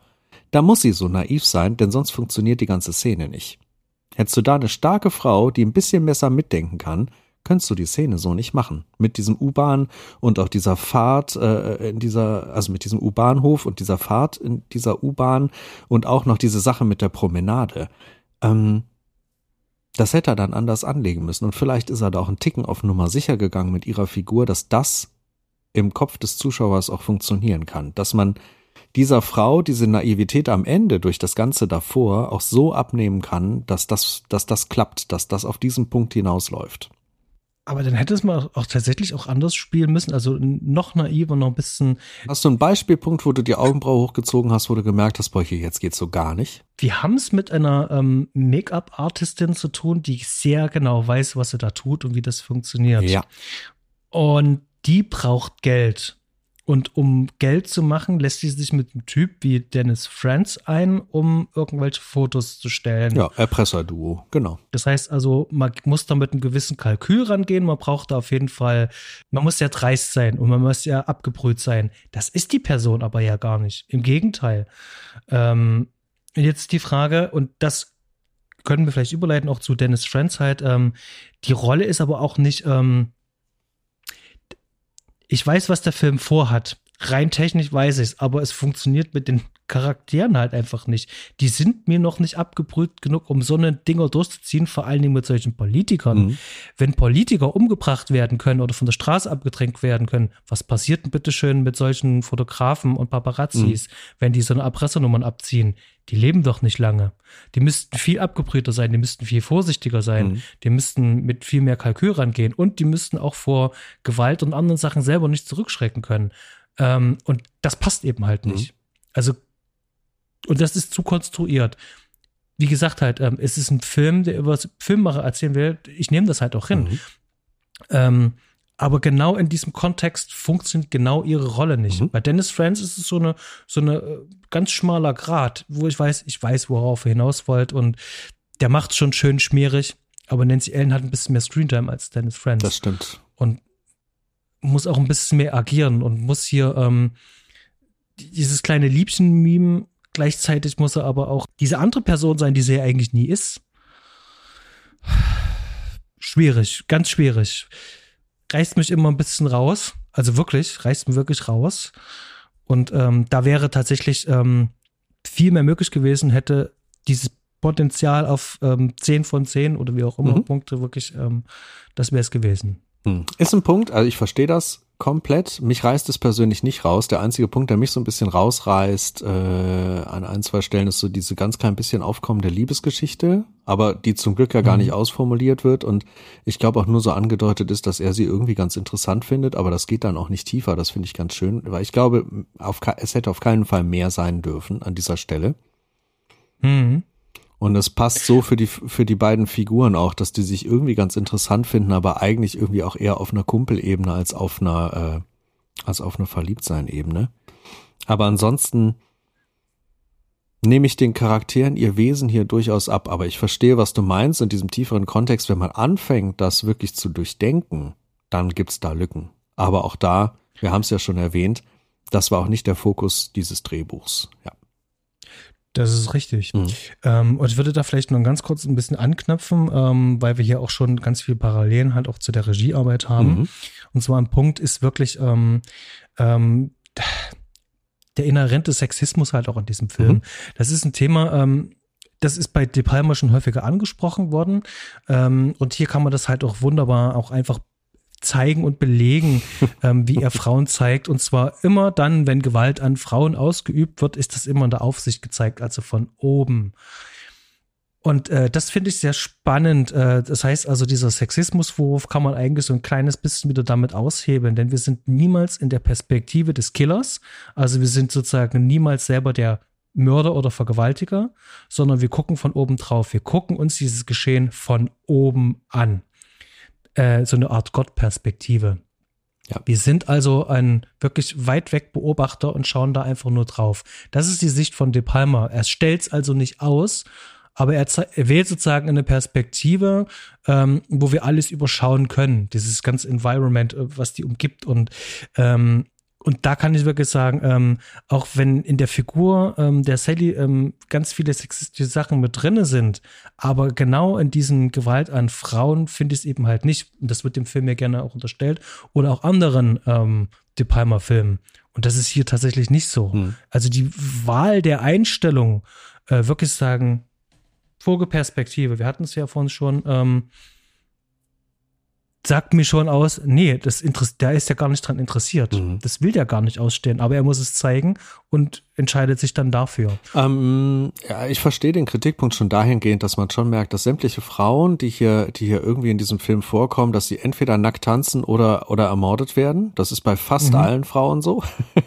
und dass auch keine Frau hier wirklich äh, irgendwie wirklich ernsthaft zur Handlung oder zu irgendeiner Art Aufklärung beiträgt. Das sind eigentlich alles die Männer. Die Männer sind hier mhm. die Leitfiguren, die Entscheider, die Handler und die Frauen sind eher die schmuckes Beiwerk oder, oder denen halt irgendwie Dinge passieren, angetan werden. Also dahingehend verstehe ich da eine Kritik äh, gegenüber dem Drehbuch durchaus. Das würde man heute nicht mehr so schreiben, das würde man heute auch ähm, bis auf bis auf jetzt den Direct-to-DVD-Markt würde man das so irgendwie auch nicht mehr finden, glaube ich. Mhm. Aber ich kann dem Film das unglaublich schwierig ernsthaft zum Vorwurf machen.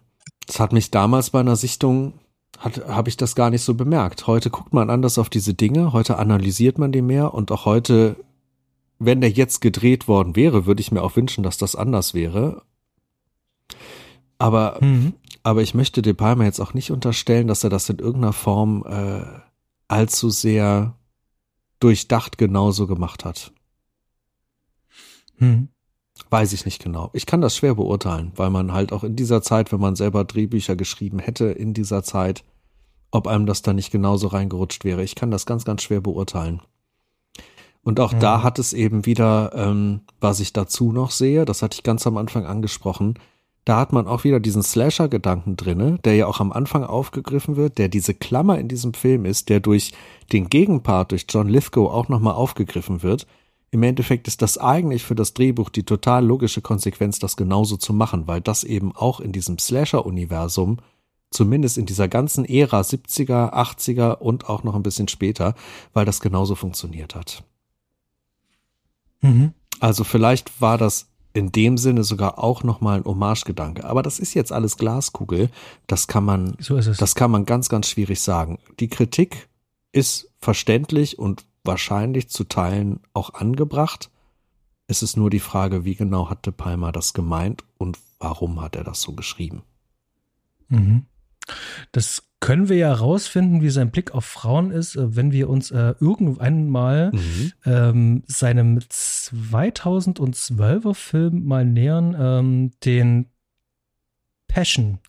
Den habe ich zu Hause rumliegen, aber immer noch nicht gesehen, weil ich ein bisschen Angst davor Ach, habe. Brauchst du gar nicht, brauchst du gar nicht. Ich habe ihn zweimal, nee, doch zweimal gesehen und äh, muss schon sagen, ich persönlich, äh, das ist nicht eins seiner stärksten Werke, aber ich finde dennoch, es ist ein sehr sehenswerter, sehr starker Film. Da kann man ruhig mal ran. Der tut nicht weh. Genau, und, und vielleicht noch so ein paar Sachen, ähm, Regie äh, noch ein bisschen zum Abschluss zu bringen und noch mal Richtung Ende einfach mal vorzubrechen. Aber äh, De Palma hat halt auch Wahnsinn, wir hatten es schon wieder am Anfang gesagt, der hat halt wirklich so viel in den Film da reingekippt. Also wirklich so, so, so viel. Mhm. Da sind so viele Ideen drin. Ähm, und kein Wunder, dass äh, äh, Tarantino sagt, das ist äh, sein Lieblings-De äh, Palma und einer seiner Lieblingsfilme. Mhm. Und ich kann das absolut nachvollziehen. Ähm, es gibt hier eine ikonische Szene und jedes Mal, wenn ich sie sehe, möchte ich diesen Film einfach nur umarmen. Mhm. Das so Standbild und die Arme um den Fernseher machen. Das ist, wenn da, äh, Tarantino wollte ich schon sagen, wenn Travolta mhm. diese Szene mit dem Richtmikrofon vom Anfang nochmal in dem Hotel mit dem Bleistift nochmal nachholt, mhm. also nochmal nachspielt. Ja. Und wir sozusagen das nochmal nachgehen. Ja. Diese Szene. Da sind ganz viele Sachen drinne. Zum einen die Ausleuchtung, dieser Farbkontrast mhm. mit dem Rot und dem blauen Licht, mhm. der Farbkontrast, der entsteht. Dann schon allein die Tatsache, dass der einen Radier, also einen Bleistift mit Radiergummi in der Hand hält, mhm. um das nachzuspielen. Mit diesem Bleistift kann ich etwas neu schreiben oder ich kann was ausradieren. Also ich kann eine Tonaufnahme neu machen mhm. oder ich kann sie löschen. Das ist da alles schon mit drinne. Ich finde das schon ein auf die Idee nur zu kommen, sagen, wir machen das jetzt bitte mit dem Bleistift und äh, denkt bitte drüber nach, wir zeigen ihn euch noch, wir halten ihn noch vor die Nase. Er schwenkt vor unserer Nase damit rum, er, er führt uns noch mit vor. Der Film sagt hier an der Stelle schon auf der Metaebene, mhm. ähm, was er eigentlich alles jetzt tun kann oder nicht tun kann. Ähm, Und dann vor allen Dingen, ähm, wenn diese Szene dann äh, zum Höhepunkt kommt, wo er nochmal genau bei diesem Schuss ist, du diesen Reifen siehst und er ist im Vordergrund. Das sind so drei Ebenen übereinander, mhm. also drei Layer übereinander. Heutzutage ist das mit Digital Compositing in deinem Schnittprogramm, in deinem LLE, ist das super easy zu machen. Aber damals, diese drei Filmspuren akribisch auseinanderzuschneiden übereinander zu legen, mit ähm, wahrscheinlich noch ein bisschen Bluescreen, aber das ist unglaublich für die Damarzeit 1981. Mhm. Und das sieht so wahnsinnig gut aus und effektiv, meine Herren. Also das ist, ähm, das ist auch die, die, der Schnittarbeit natürlich zu verdanken, aber die Idee muss man erstmal haben stark, also wahnsinnig stark. Ja, wie du es wie du's gesagt hast, effektiv. Und ich glaube, das ist das Wort, was man über diesen Film ganz, ganz dick ja. oben drüber packen kann. Vielleicht noch dazu atmosphärisch. Atmosphärisch und effektiv. Und genau, genau das zeichnet den Film einfach aus. Ja. Ein, das, ein Inspirationswerk für, für alle Leute, die eben was mit Film, Fotografie oder visuellen Medien zu tun haben. Auf jeden Fall. Outstanding. Und ich denke, wir haben es heute in aller, aller, aller Ausführlichkeit. Und äh, wer bis hierhin zugehört hat, vielen Dank fürs Zuhören. Lass uns mal ins Fazit reingehen Gerne. und ich, ich lasse jetzt einfach mal den Vortritt. Ja, wie ich schon erwähnt habe, also äh, Blowout ist, äh, ist mein Lieblingsfilm, Kopf an Kopf mit Das Fenster zum Hof. Die beiden wechseln sich immer mal wieder ab, aber jetzt schon ganz lange, wenn mich jemand fragt, was ist der Film, den man im Leben mal gesehen haben muss, den hier nenne ich immer egal in welcher mhm. Reihenfolge dann mit anderen, aber der ist immer mit dabei, den empfehle ich auch grundsätzlich jedem, der gerne Film als Medium mag. Denn ähm, ich glaube, hier kann jeder was draus ziehen und die meisten können sogar ganz gewaltig viel daraus ziehen. Und ähm, auch wenn es vielleicht so den einen oder anderen kleinen Makel, den kleinen Sprung geben sollte, das ist für mich ein, ein Film der vollen Punkte, weil alleine schon dass ich den mit so einer großen Begeisterung jedes Mal wiedersehen kann und darüber hinaus noch jedes Mal wieder neue, interessante, spannende Dinge finde, zeichnet, zeichnet dieses Werk für mich aus. Also ein, ein Wahnsinnsfilm, den ich sehr, sehr liebe.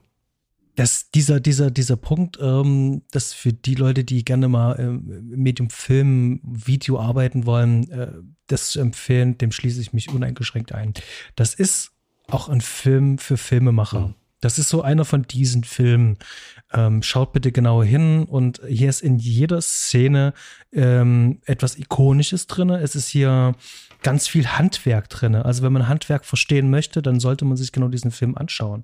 Und wie bereits schon gesagt, nicht nur Kamera, sondern eben halt auch auf Tonebene. Und auch wenn ich den Film erst sehr spät kennengelernt habe, ist das für mich ähm, ein Meisterwerk. Ja. Ähm, ganz, ganz knapp natürlich dran, aber ähm, schon jetzt, dass wir jetzt drei Stunden drüber reden, wird wahrscheinlich auch dafür sorgen, dass ich meine Bewertung wahrscheinlich noch abändern werde. das muss ein Film ja auch erstmal schaffen und ähm, der bringt mich ja auch wirklich dazu, noch, noch tiefer nachzudenken. Und ähm, auch wenn einiges, und das haben wir ja nur rausgearbeitet, äh, auch einiges logisch nicht so funktioniert, mhm. es ist mir am Ende egal. Denn Film ist, und wir können es gar nicht oft genug wiederholen, äh, was auch der Herr Stiegelegger sagt, ein Film ist eben halt auch performativ mhm. und er muss auch auf performative Ebene funktionieren. Und das ist was ganz Wichtiges. Und wenn man immer sagt, Style over Substance, da gebe ich nicht wirklich viel drauf. Denn der Stil, und der Film hat sehr viel Stil, der trägt eben halt auch dazu bei. Dieser Film hat aber mehr als nur Stil zu bieten, hat auch sehr viel Inhalt äh, zu bieten. Und das alles so in Gänze, das macht den halt wirklich zu einem outstanding Werk und ähm, ist wirklich, ähm, hat einen riesengroßen Platz in meinem Herzen. Und das muss ein Film ja erstmal schaffen, ähm, dafür, dass ich ihn erst seit drei, dreieinhalb Jahre kenne. Ähm, von daher absolute dicke Empfehlung. Und ähm, für die, die ihn noch nicht geschaut haben und uns jetzt hier angehört haben, besorgt ihn euch, das ist eine ganz blinde Empfehlung. Könnt ihr zuschlagen. Und äh, die, wir haben beide die Version von Koch gesehen, wundervoll restauriert. Wir haben wunderbare Tonspur. Also die äh, englische ist super. Du sagst ja auch, die deutsche ist super. Ja, absolut. Und das Bild gestochen scharf. Ähm, das ist nicht glatt polished, sondern das ist ähm, sehr nah am Original dran. Wir haben auch noch das Film kommen. Das fühlt sich alles sehr wertig an. Es gibt sehr viel Bonusmaterial. Mhm. Und ähm, wir wollen hier keine Werbung für Koch machen, aber das ist ähm, wirklich ähm, die aktuell gerade beste äh, Version hier auf dem deutschen Markt. Mhm. Selbstverständlich könnt ihr auch noch ähm, die von Arrow zugreifen. Genau. Ja. Ja. Ich würde sagen, wir haben's. Glaube ich auch. Äh, umfassend. umfassend, episch, episch, das trifft. Ja, da habe ich auch im Leben heute nicht mit gerechnet, aber, äh, aber es hat sich so entwickelt und ich finde, ich finde, wir konnten da schon einige Punkte gut aufgreifen. Sollen wir noch aufgreifen, was wir vielleicht als nächstes bringen oder sollen wir uns das aufsparen? Was meinst du? Ich würde sagen, wir können das mal anteasern. Ja, dann werden wir wahrscheinlich das, äh, das Triple komplett machen, sozusagen eine Paranoia-Trilogie. Und äh, der so oft erwähnte Dialog wird besprochen mhm. werden. Wir gucken mal. Könnt ihr euch schon mal drauf freuen? Ähm, der kommt wahrscheinlich irgendwann. Genau, da freue ich mich sehr. Ähm, wir werden in eine kleine Sommerpause gehen, ein bisschen Urlaub, Füße hochlegen, Kraft tanken und äh, dann melden wir uns wieder, ähm, sehr wahrscheinlich im Juli und werden dann zurückkommen. Francis Ford Coppola. Mhm, so heißt er. Und ganz genau. Und der Dialog, the conversation im Englischen, da freue ich mich schon sehr drauf. Ja, Tito. Udo, es hat mir wahnsinnig viel Spaß gemacht und wir hören uns beim nächsten Mal. Bleib gesund und ich wünsche dir was. Ja, danke dir. Mir hat es ebenso Spaß gemacht und jetzt erstmal schöne Sommerpause und ganz bis bald. Bis dahin. Adios. Ciao. Tschüss.